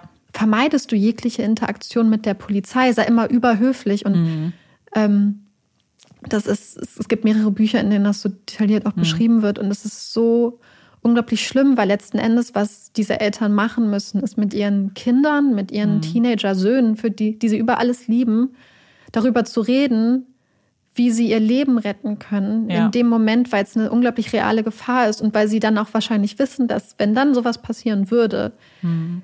wahrscheinlich die Mädchen genau so eine, so eine Schlagzeile bringen würden, wie du sie gesagt hast. Ja. Junger Mann war nicht in der Gang oder ja. irgendwas und wie oft hier auch dann Victim Blaming betrieben mhm. wird. Ähm, und als Elternteil mit dieser ständigen Angst aufwachsen wachsen zu müssen oder, oder die ja. Kinder aufwachsen sehen zu müssen. Das können wir uns nicht vorstellen. Das ist auch einfach so und das ist grauenhaft. Ich glaube, dass wir jetzt hoffen können, dass auf diesen einen spezifischen Fall bezogen, dass die Ermittlungen vielleicht wirklich transparent mhm. und wirklich gründlich und, und objektiv geführt werden. Und ähm, man kann es weiter hoffen. Und gleichzeitig wissen wir, dass das nicht der letzte Fall sein wird und dass es immer wieder Mütter und Väter geben wird und, und Freundinnen und Freunde, die ihren besten Freund, ihren Sohn ihre Tochter, ihr, ja. ihr ungeborenes Enkelkind oder ihren ungeborenen Sohn oder Tochter dann zu Grabe tragen wird. Ähm, ja. Einfach aufgrund der Umstände, aufgrund von Rassismus und ja. Ja.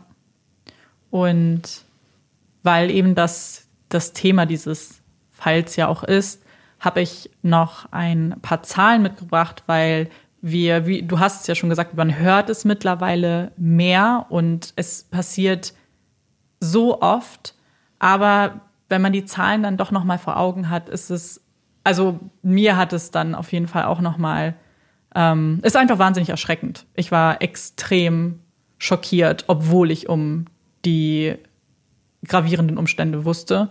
Und ich möchte euch natürlich auch sagen, woher ich die Zahlen habe. Ich habe nämlich eine Website gefunden, die ich unfassbar gut finde in dem, was sie tut und wie sie es tut. Es gibt natürlich ganz, ganz tolle Organisationen da draußen, die Aufklärungsarbeit machen, die Dinge verändern wollen, die Aktion machen. Und es gibt so, so viele und wir werden euch auf jeden Fall ein paar auch noch verlinken. Aber über eine möchte ich sprechen, weil ich habe einfach total viel Zeit auf dieser Website verbracht und so viel gelesen, weil sie es einfach so unglaublich gut erklären und auch so bildlich darstellen. Und zwar geht es hier um die Campaign Zero.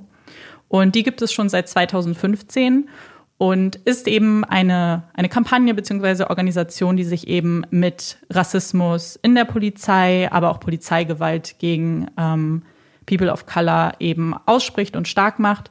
Und was bei denen eben besonders ist, ist, dass sie sehr, sehr stark fakten- und zahlenbasiert sind. Also sie nehmen eben die Statistiken und nehmen die Zahlen wo man auch übrigens sagen muss, dass man bei Statistiken, was das Thema angeht, immer aufpassen muss, weil ganz, ganz viele Zahlen, die man bekommt, ähm, ganz oft nur Opfer mit reinzählen, die erschossen wurden. Also in ganz, ganz vielen Statistiken fällt zum Beispiel George Floyd raus, weil er nicht erschossen wurde.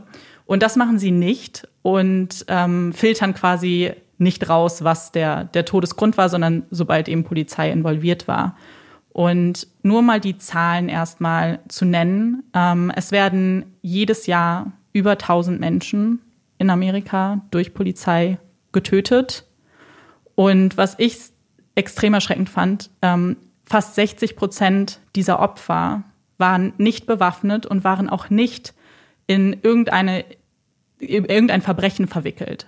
Und dann, wenn man sich das Jahr 2019 anschaut, und das ist eine Zahl, die ich auch extrem schrecklich finde, ähm, in dem Jahr 2019 gab es nur 27 Tage, an denen nicht ein Mensch durch Polizeigewalt gestorben ist.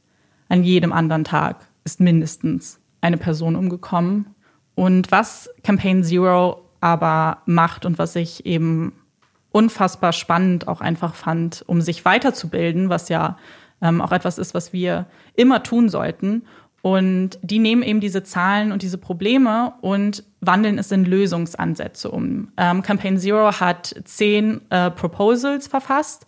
Das sind also wirklich Vorschläge an die Regierung, an die Communities, was man tun kann, um eben Polizeigewalt zu minimieren, den Rassismus zu minimieren. Und was ich da eben so spannend fand, ist auch die Art und Weise, wie sie es machen. Also eben einfach zu schauen, wo sind die Probleme und was können wir aktiv machen und ohne wirklich einen, den Schuldigen ausmachen zu wollen, was ja, finde ich, bei der Debatte immer so ein Problem ist, dass sich Leute einfach angegriffen fühlen und dann einfach gar nichts verändert wird. Und was ich noch spannender finde, ist, sie haben diese zehn Proposals und aktualisieren die aber immer nach den ähm, jeweiligen, es kommen ja dann neue Statistiken dazu und dann passen sie diese Proposals an. Zum Beispiel war ein Proposal, dass mehr Bodycams genutzt werden. Und Studien haben aber gezeigt, dass das nichts bringt. Also, dass ein Polizist, der eine Bodycam trägt, nicht weniger, ähm, ja, weniger zu Gewalt greift als jemand, der keine Bodycam trägt. Und stattdessen haben sie eben gesagt, wir wollen nicht mehr Bodycams, sondern wir möchten mehr Maßnahmen, wie diese äh, Daten ausgewertet werden. Also wir möchten, dass das kontrolliert wird, dass in regelmäßigen Abständen die Aufzeichnungen angeschaut werden. Und das finde ich eben unfassbar spannend, dass du nicht ja. diese festgeschriebenen Proposals hast, sondern die immer wieder aktualisierst und guckst, hat das jetzt was gebracht? Das gleiche zum Beispiel auch bei Trainings. Ähm, es bringt nichts, Polizei mehr zu schulen, sondern die richtigen Schulungen zu machen. Und dann machen sie eben auch Vorschläge, welche Schulungen vielleicht äh, sinnvoll wären. Also gehen sehr, sehr stark ins Detail. Mhm. Und die ganze Website ist einfach extrem gut. Ähm, ich könnte jetzt wahrscheinlich über alle kurz reden, aber ich würde euch einfach anraten, euch die mal zu ähm, anzuschauen, weil ich das sehr spannend fand und ich sehr, sehr viel auch darüber nachgedacht habe, jetzt auch nochmal im Zuge der Recherche für den Fall, weil gerade Lösungsansätze zu finden, weil man selber manchmal das Gefühl hat, okay, aber was ist die Lösung? Was soll ich machen? Wir können ja. nicht alle Polizisten feuern und neu. Das, das ist nicht die Lösung. Aber so konkrete Ansätze mhm. zu lesen, finde ich immer sehr spannend. Ja, ich finde es auch ganz wichtig, auch hier bei dem Thema auch zu lesen. Also ich habe, ich höre gerade das Buch White Feminism von Coa Beck, wo mhm. sie sich mit der Geschichte von weißem Feminismus auseinandersetzt, ähm, Rassismusprobleme hat, ganz eindeutige, wo sie unter anderem einmal ein Zitat bringt. Und das ist so wahr, aber ich finde, das geht in der Debatte ganz oft unter. Rassismus ist das Problem der Weißen. Mhm. Es ist, die Betroffenen ja. haben auch so eine, also ich glaube, es ist so, der Handlungsbedarf steht, besteht auf der Seite von Menschen, von denen Rassismus ausgeht. Ja. Und wir haben ganz, ganz tolle Quellen und es gibt so viele Leute, die sich dafür, ähm, die auf Probleme aufmerksam machen, die Erfahrungen teilen. Aber gleichzeitig ist es, glaube ich, super problematisch, wenn es dann immer auf den Schultern beispielsweise mhm. der schwarzen Journalistin lastet, die sich ja. immer dafür einsetzen muss, dass solche Themen besprochen werden, dass es, dass es, dass ähm, eine junge Fernsehmoderatorin, Aminata Belli, hatte neulich so eine Instagram-Story dazu gemacht, wie anstrengend das ist. Ja. Wenn sie immer quasi die Diversity-Beauftragte ist. Und ich glaube, das ist so wichtig, dass man Leuten zuhört. Und mhm. es gibt so viele Materialien. Ja. Es, man kann sich so gut informieren dazu beispielsweise Ja. die Seite, die du angesprochen hast, aber es gibt auch so viele gute Bücher zum Thema, Mhm. die man sich durchlesen kann. Und dann muss man, glaube ich, auch einfach sich ans Herz fassen und sagen, das ist meine Verantwortung, daran Ja. persönlich auch mitzuarbeiten, weil wir können nicht den Menschen, die davon Nee. betroffen sind, gleichzeitig die ganze Last aufgeben, dass sie immer da wieder Mhm. ran, daran erinnern müssen, dass sie immer wieder sagen müssen und auf Sachen hinweisen müssen. Es gibt diese Hinweise Ja. und es ist auch total wichtig. Und diese Stimmen müssen laut gemacht werden, aber gleichzeitig ist das auch, eine, glaube ich, eine unglaubliche Last, die dann zusätzlich raufkommt, wenn, wenn schwarze Menschen, People of Color immer wieder die, diesen, diese Rolle bekommen in der Gesellschaft, dass sie das auch müssen, selbst in Situationen, in denen sie sich das freiwillig nicht annehmen würden, aber sich dazu verpflichtet fühlen, weil sie wissen, das ist vielleicht das wichtig gerade und dass es vielleicht niemand macht. Und ich glaube, deswegen ist es als Gesellschaft so wichtig, diese Last und diese Handlung Ja. auch sich selbst zuzunehmen. Nicht nur so an der Seite stehen und zu nicken, wenn, wenn Menschen reden, sondern auch sagen, das liegt auch bei mir, die Verantwortung dafür liegt bei mir, die Verantwortung auch ähm, vielleicht im privaten Rahmen auf solche Sachen hinzuweisen, sich selbst zu informieren und nicht immer zu denken, ja, die werden uns schon sagen, wenn wir was falsch gemacht haben, jetzt mal so ganz pauschalisieren. Ähm, weil ich, ich glaube, dass das eine unglaublich krass viel Druck ist und ein zusätzlicher Druck zusätzlich zum Rassismus, Ja. der dann auf Menschen gelegt wird, dass sie nicht nur Betroffene sind, sondern dass halt, ähm, also die Verantwortung liegt halt ganz Ja. klar einfach bei der weißen Bevölkerung, dass das Problem gelöst werden kann. Ja, total. Ich glaube, dass das, Muss. was du gesagt hast, super, super wichtig ist. Weil man sich so ein bisschen nach Black Lives Matter darauf ausgeruht hat, dass es so viele ähm, schwarze Influencer zum Beispiel gibt, die äh, aufgeklärt haben, die sich stark gemacht haben, darüber aufzuklären. Aber es ist nicht ihre Aufgabe, das zu tun. So, es ist es, wir können ihnen dankbar dafür sein, dass sie das tun und es uns als weiße ähm, Erklären, Ja. dass sie es uns näher bringen. Aber es ist nicht ihre Aufgabe, ganz einfach und man kann es nicht erwarten. Ja, und wie gesagt, man sollte dankbar dafür Mhm. sein, dass sie die Erfahrung mit uns teilen, dass sie darauf aufmerksam machen, aber gleichzeitig auch vielleicht so dieses Gefühl dafür entwickeln, dass es ja auch viele Quellen zum Thema gibt. Mhm. Ja. Und ich glaube, dass es ähm, so eine Sache ist, die unterschätzt wird, weil ich habe das bei ganz vielen Mhm. Instagrammerinnen beispielsweise gesehen, Autorinnen, die auch gesagt haben, wie unglaublich belastend das ist und wie unglaublich wichtig es auch ist, sich dann, und das ist ein Thema, was wir vor ein paar Folgen angesprochen haben, sich um sich selbst zu kümmern. Weil es ist ein unglaublich belastendes Thema. So, aber wenn man dann sowohl im sozialen als auch im beruflichen Kontext, glaube ich, immer dafür dann gerade stehen muss und dafür Ja. immer der Ansprechpartner ist und immer was dafür sagen will, obwohl die Leute sich auch einfach im Zweifel immer anderweitig informieren könnten. Ja, es ist ja. Und damit will ich, es ist so schwer zu formulieren, weil wir offensichtlich zwei weiße Frauen sind. Aber Mhm. damit meine ich einfach nur so, es gibt diese ganzen wunderbaren Quellen und es gibt auch diese Leute, die sich wunderbarerweise dieser Sache angenommen haben. Viele schwarze Männer, viele schwarze Frauen, viele People of Color. Aber gleichzeitig darf man sich halt nicht darauf ausruhen, sondern sollte selbst aktiv sein, sollte im Zweifel einfach mal nachgucken, einfach um auch anzuerkennen, dass das ein Problem ist, an dem wir Ja. als weiße Bevölkerung Und arbeiten weil es müssen. eben so viel gibt, findet ja auch eigentlich jeder Mittel, sich zu informieren. Wenn du liest gerne Bücher, es gibt zuhauf Bücher. Mich kriegen Bilder und Ja, Statistiken es und gibt Zahlen. so gute Instagram-Accounts, die sich Ah, dem genau. Thema widmen beispielsweise. die das auch zum Teil zum Beispiel sehr mit, mit Humor verpacken. Also wenn man das nicht so, es gibt so viele Möglichkeiten, aber wie du sagst, wir müssen aktiv werden und wir müssen das machen. Und ich finde auch, was ich ganz, ganz wichtig finde, ist, dass wir uns auch austauschen, weil ja, wir sind zwei weiße Frauen, aber wir möchten ja auch darüber reden und wir möchten auch uns irgendwie dafür stark machen und wir möchten einen offenen Diskurs. Und ich glaube, das ist auch super, super wichtig, weil es geht ja nicht darum zu sagen, die Weißen sind böse und jeder ist rassistisch. Das kommt ja immer sehr schnell, wenn es darum geht. Aber ich glaube, was viele damit dann, wenn, oder auch bei der Polizei, nicht jeder Polizist ist rassistisch oder fremdfeindlich. Ja, natürlich nicht. Aber das ist nicht das Problem. Das Problem ist, dass es das gibt.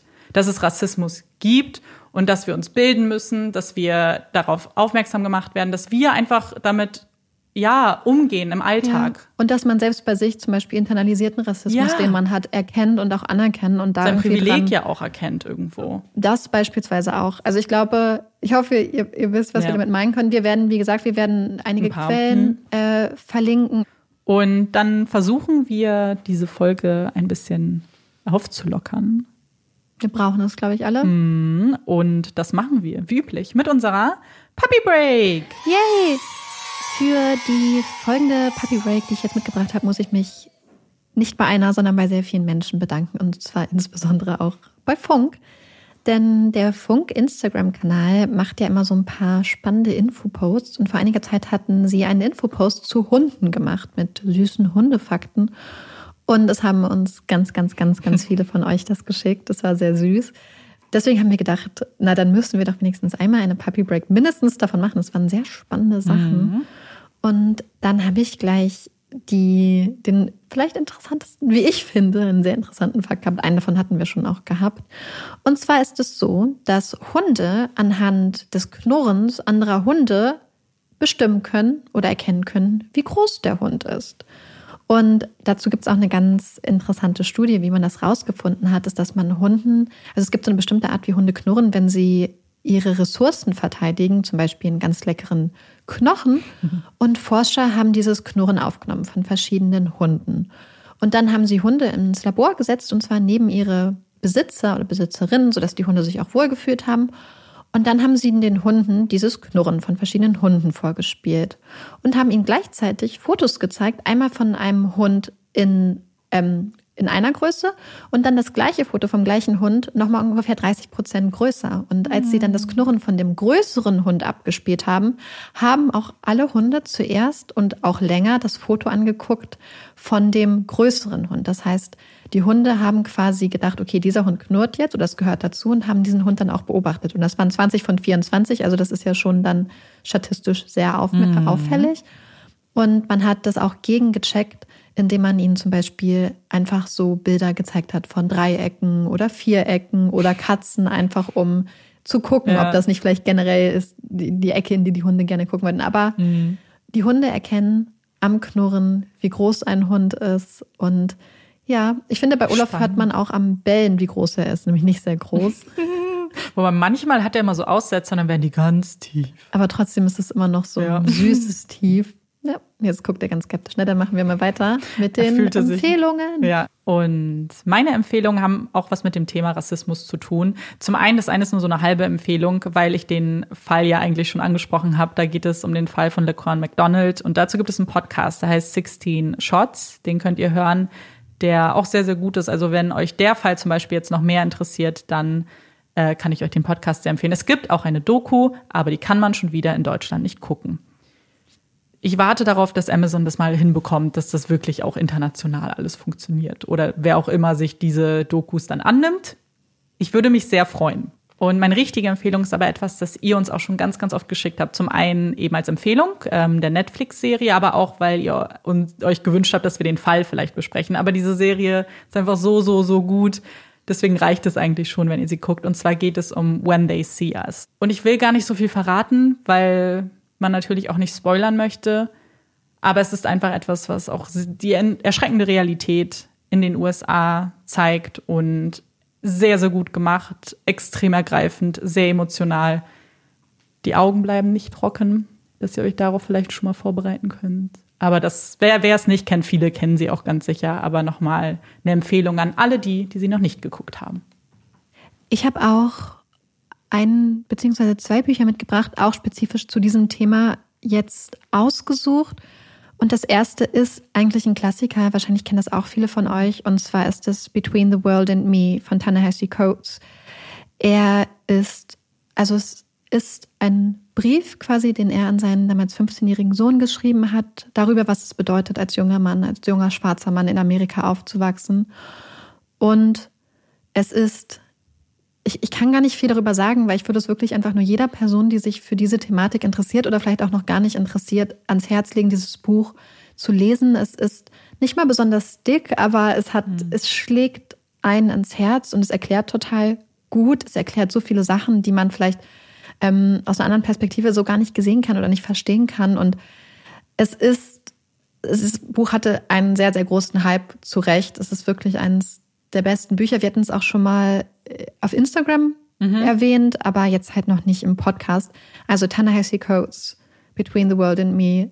Es ist wirklich unglaublich gut, ein unglaublich tolles Buch. Und dann quasi passend dazu als, als fiktiven, als Roman würde ich The Hate You Give von Angie Thomas empfehlen. Und zwar ist The Hate You Give, es ist auch verfilmt mhm. worden, mhm. Ähm, ein Buch, was sich auch mit dem Thema Polizeigewalt beschäftigt, als fiktiver Roman, und zwar aus der Sicht eines Mädchens. Und es ist sehr, sehr gut und eindrücklich für Jugendliche geschrieben, aber auch für Erwachsene. Ich habe es vor ein paar Jahren gelesen und fand es einfach unglaublich gut, auch gerade in der Kombination, wenn man sich mit dem Thema beschäftigt. Ähm, ganz kurz, worum es grob geht, ist auch, dass es halt um ein 16-jähriges Mädchen geht, was zum einen so ein bisschen zwischen zwei Welten steht, zwischen ihrer Community und die gleichzeitig auf so eine sehr fancy Privatschule geht und da dann einmal so dieses ähm, Code-Switching betreibt, also dieses sich immer anpassen an die jeweiligen Gegebenheiten und auch so ein bisschen dazwischen stehen und die dann gleichzeitig in ein Fall von Polizeigewalt quasi reingezogen wird in dem Moment, in dem ihr bester Freund ist, damals aus ihrer Kindheit, der unbewaffnet ist, erschossen wird und wie das dann durch ihr Leben verändert, das Leben in der Community. Und ähm, ja, also absolute Empfehlung. Vielleicht auch, wenn ihr junge Leute kennt. Das ist ein tolles Geschenk, äh, bestimmt für mhm. Ostern, Geburtstage. Schenkt man was zu Ostern? Dieses Buch sollte man einfach grundlos auch verschenken und sich halt natürlich auch selbst sich selber schenken. Fühlen. Ja. Ja. So, und bevor wir mit den Hot Takes weitermachen, noch eine kleine Sache. Ich hatte ja letzte Woche um Empfehlungen gebeten zu, ähm, ja, zu Fantasy-Büchern, die so ein bisschen an Harry Potter erinnern. Wir haben so viele tolle Zuschriften, Tipps und Empfehlungen schon bekommen und wir wurden dann auch darum gebeten, das zu teilen, weswegen wir wahrscheinlich nächste Woche zusammen mal so einen Book-Call machen, weil ich habe mir einige von den Sachen schon bestellt, noch nicht alle. Heute musste ich ein Paket entdecken, das nicht vollständig angekommen ist, leider. Aber ich glaube, wir werden nächste Woche bei Instagram dann mal, mhm. weil es sind sehr, sehr viele, die, die ich schon bestellt habe, einmal vorstellen und vielleicht auch noch so ein bisschen erwähnen, was noch sonst empfohlen ist, empfohlen wurde. Also ja. bleibt gespannt. Genau, es hatten sich ja welche gewünscht dass wir das dann teilen und nicht egoistisch bei uns behalten. Obwohl ich es als egoistische ja, stimmt, ähm, Frage. Ja, Frage gemacht habe. Aber nee, ich, ich glaube, es wird Total. ganz lustig. Dann können wir einfach mal ja. so ein Book-Haul anfangen. Wir wollten das ja eigentlich bei Twitch machen, aber dann ja. können wir das einfach jetzt mal bei Instagram dann nächste Woche Genau, machen. dann kann Marike und ich halt die Kamera.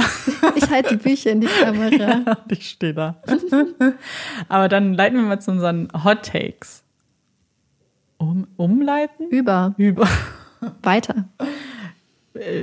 Ihr merkt, unsere ähm, Artikulationsfähigkeit leidet schon ein bisschen. Wir müssen dazu sagen, dass diese mhm. Folge sehr, sehr, sehr schwer aufzunehmen ja. war. Einfach, weil ich habe es ja am Anfang angekündigt, wir sind bei mir und unsere Tür funktioniert gerade nicht so richtig. Und gleichzeitig ist Samstag, das heißt, das ganze Haus ist in Bewegung und wir mussten am Anfang wirklich alle 30 Sekunden mhm. fast das Aufnehmen unterbrechen, weil einfach so viel Aktion war und es wurde geschrien im Flur, Olaf hat mitgeschrien. Olaf hat mitgeschrien. ähm, es wurde, also es ja. war sehr, sehr laut. Deswegen ist es, glaube ich, ein bisschen anstrengenderes Aufnehmen gewesen, zusätzlich ja, ein zu einem Fall, der ja. einen einfach sehr mitnimmt. Ja, genau. Aber jetzt sind wir ja schon am Ende und ich schaffe das noch. Ich werde noch ein Halte paar Wörter finden und fange vielleicht einfach direkt mit meinem Hot Take an. Und das ist vielleicht etwas, was ich erklären muss. Man kann es nämlich nicht einfach so in irgendwie einem Satz festhalten. Ich bin jemand, der grundsätzlich sehr flexibel ist in meinem Leben. Ich plane nicht so viel. Ich bin jemand, der nicht irgendwie Ziele hat oder so einen Fünfjahresplan. Ich lasse mich so ein bisschen ja, mit dem Wind, treiben. genau, ich lasse mich einfach treiben. Aber bei einer Sache macht es mich total verrückt. Und zwar, wenn man etwas ausmacht, zum Beispiel ein Treffen oder äh, einen Telefonanruf, vor allem wenn es mehrere Leute betrifft, und man nicht direkt eine Uhrzeit ausmacht. Das macht mich mhm. kirre. Ich kriege sofort Bauchschmerzen und ich kriege Stress. Ganz schlimm ist es eben in einer Gruppensituation, ähm, weil wenn es zu zweit ist, dann finde ich es nicht so schlimm, weil dann kann ich einfach mir den Hut aufsetzen und sagen, ah, ich nehme das einfach in die Hand. Aber in der Gruppe bin ich in so einem inneren Konflikt, dass ich nicht der die Bossy-Frau sein will, die sagen, wir können wir uns jetzt bitte auf eine Uhrzeit einigen jetzt sofort, und versucht dann immer nichts zu sagen und schreibt dann nicht und will niemand festnageln. Aber ich sitze da die ganze Zeit auf heißen Kohlen und warte, dass mir mhm. endlich jemand sagt, um welche Uhrzeit wir uns treffen oder telefonieren, weil ich sonst, ich kann nicht, ich denke die ganze Zeit darüber nach. Und ich finde es zum Beispiel überhaupt nicht schlimm, wenn man zum Beispiel an einem Montag sagt, wir treffen uns um Freitag 18 Uhr und dann merkt man, 18 Uhr wird nichts, sondern 20 Uhr. Ist kein Problem. Aber ich brauche Uhrzeiten. Ich, das wirklich, das macht mich richtig kirre. Ich kann das nicht. Ich glaube, das ergibt aber insofern total Sinn, was du gesagt hast, weil ich habe gerade so einen Podcast gehört, wo es auch darum ging, wie viel es entspannt, wenn man Sachen zu spezifischen ja. Uhrzeiten sich auf schreibt zum Beispiel auch To-Dos mit einer bestimmten Uhrzeit an einem Tag, selbst wenn man sich nicht 100% dran hält, sondern dass man Ja. das quasi dann aus dem Kopf hat und nicht die ganze Zeit dann, weil ich, ich weiß genau, was du meinst, es ist genauso wie wenn man nicht weiß, wann es ist und dann wartet man die ganze Ja. Zeit und man kann aber nicht wirklich was machen. Aber ich kenne gleichzeitig auch einige Menschen, Ich die, nämlich auch. und ich, die sagen dann immer, ja, lass mal ganz unverbindlich ähm, ein Wort, was ich verstehen kann, weil ich manchmal auch das recht schwer finde, aber ähm, das ist auch manchmal ein sehr schweres Wort zu hören. Lass uns mal ganz Ja. unverbindlich das ausmachen. Dann denkt man so, Und vor allem, warum mir das jetzt so als Hot Take kam, ist, weil ich scheinbar auch so viele Leute in meinem Leben habe, die gar, die das überhaupt nicht interessiert scheinbar und die da Ja. gar kein Problem mit haben, auch irgendwie eine Viertelstunde vorher zu warten und dann mal zu fragen, ach Ja. jetzt? Weil mir ist das aufgefallen, wir haben so eine Among Us WhatsApp-Gruppe, in der wir halt schreiben. Und da ist es letzte Woche, glaube ich, da war es ganz schlimm für mich, weil wir, wir, oh mein Gott, es hieß nur am Wochenende. oh Gott, Es gab ich ja nicht mal sagen, einen. Tag. Dann würde ich mich nicht Ja, verpflichtet aber ich wollte fühlen. ja Among Us spielen. Und dann war ich die ganze Zeit, ich saß da, okay, okay, wenn bis Freitag niemand was geschrieben hat, dann schreibst du. Und dann fühle ich mich schlecht. Aber ich glaube, ich bin dann oft so, dass, dass, also wenn es dann so ist, dass man einen ganz groben Zeitplan festhält, wie zum Ja. Beispiel das Wochenende, und dann ist es dann spontan, das ist mir manchmal zu spontan, dass es dann Ja. erst festgelegt wurde, weil ich mich dann nicht drauf einstellen konnte, zum Beispiel. Ja, ich will mich ja auch irgendwie drauf freuen. Das ist ja dann auch nichts irgendwie, was dann Aber ich- ich- das so komisch. Witzig, weil ich glaube, es gibt für ganz viele Leute, für die sowas festmachen total schlimm ist oder Mhm. Ja, auch zum genau. Beispiel gar nicht in ihren Arbeits- oder Lebensplan so reinpasst. Ja. Ich glaube, Menschen sind da sehr, sehr unterschiedlich gestrickt. Deswegen Einige glaub ich, brauchen es ja. als Sicherheit und andere fühlen sich dann so eingezwängt. Zum Beispiel einer der größten Gründe, warum alle meine Freizeitaktivitäten als Jugendliche gescheitert sind, sei es Klavierspielen oder die 20 Hm. Volleyball. Sportarten. Das war ja als kleines Kind, da war ich ja noch zu klein. Ähm, was alles gescheitert ist, weil mich die Tatsache, dass ich feste Termine hatte, richtig gestresst hat. Und die Mhm. Vorstellung, dass ich einen festen Termin hatte, einen festen, Ja. war so, dass ich das dann immer nicht durchziehen konnte. Ja, und ich glaube, dass das viele, deswegen glaube ich, dass das ein Hot Take ist. Ja, glaube ich auch. Bin gespannt. Ich mache mal einen ganz smoothen Mhm. hinterher. Amanda meinte, das ist vielleicht gar kein Hot Take. Oh Gott, jetzt bin ich gespannt. Und zwar verstehe ich nicht, warum weißer Spargel in Ach so. Deutschland so. viel mehr gefeiert wird als grüner Spargel. Ich finde, ich mag weißen Spargel, Mhm. Aber ich liebe grünen Spargel. Ich liebe grünen Spargel. Wie gut ist es? Zum Beispiel bei weißem Spargel mag ich die Köpfe nicht wirklich gern. Ich habe die früher immer meinem kleinen Bruder gegeben, alle. Weil das ja die Delikatesse sein soll, ne? Ich verstehe das, das auch ist wahrscheinlich nicht. Mhm. auch ein Hottag, aber bei weißem Spargel finde ich auch sie. Mhm. so ein bisschen matschig. Oder, oder auf jeden Fall nicht so gut. Bei grünem Spargel finde ich das so lecker.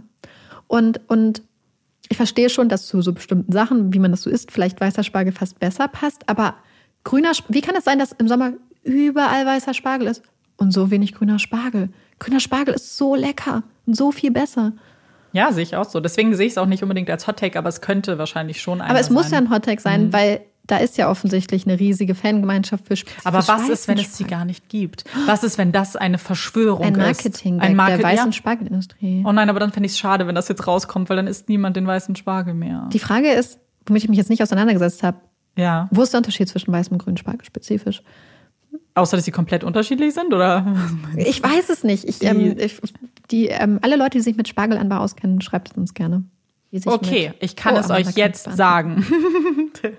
Der Unterschied ist, weißer Spargel wächst unter der Erde und wird gestochen, das wissen wir eigentlich, sobald sein Kopf äh, das Erdreich durchbricht. Grüner Spargel gedeiht hingegen gleich in der Sonne. So bildet sich auch das Chlorophyll aus. So macht es ja Sinn, dass der grün ist.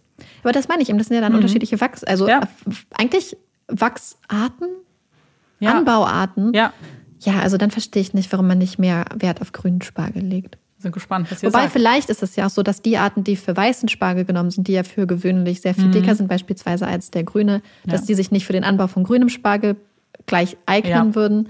Also klärt uns gerne auf, wenn da ein paar Expertinnen unter euch sind. Genau. Und es wird eine längere Folge. Ich muss jetzt gleich schneiden. Also wollen wir die Folge damit auch beenden. Wir hoffen, sie hat euch gefallen. Wir hoffen auch, dass ihr uns beim nächsten Mal wieder zuhört. Ich bin Amanda Ich bin Marike. und das ist Puppies in Crime. Tschüss.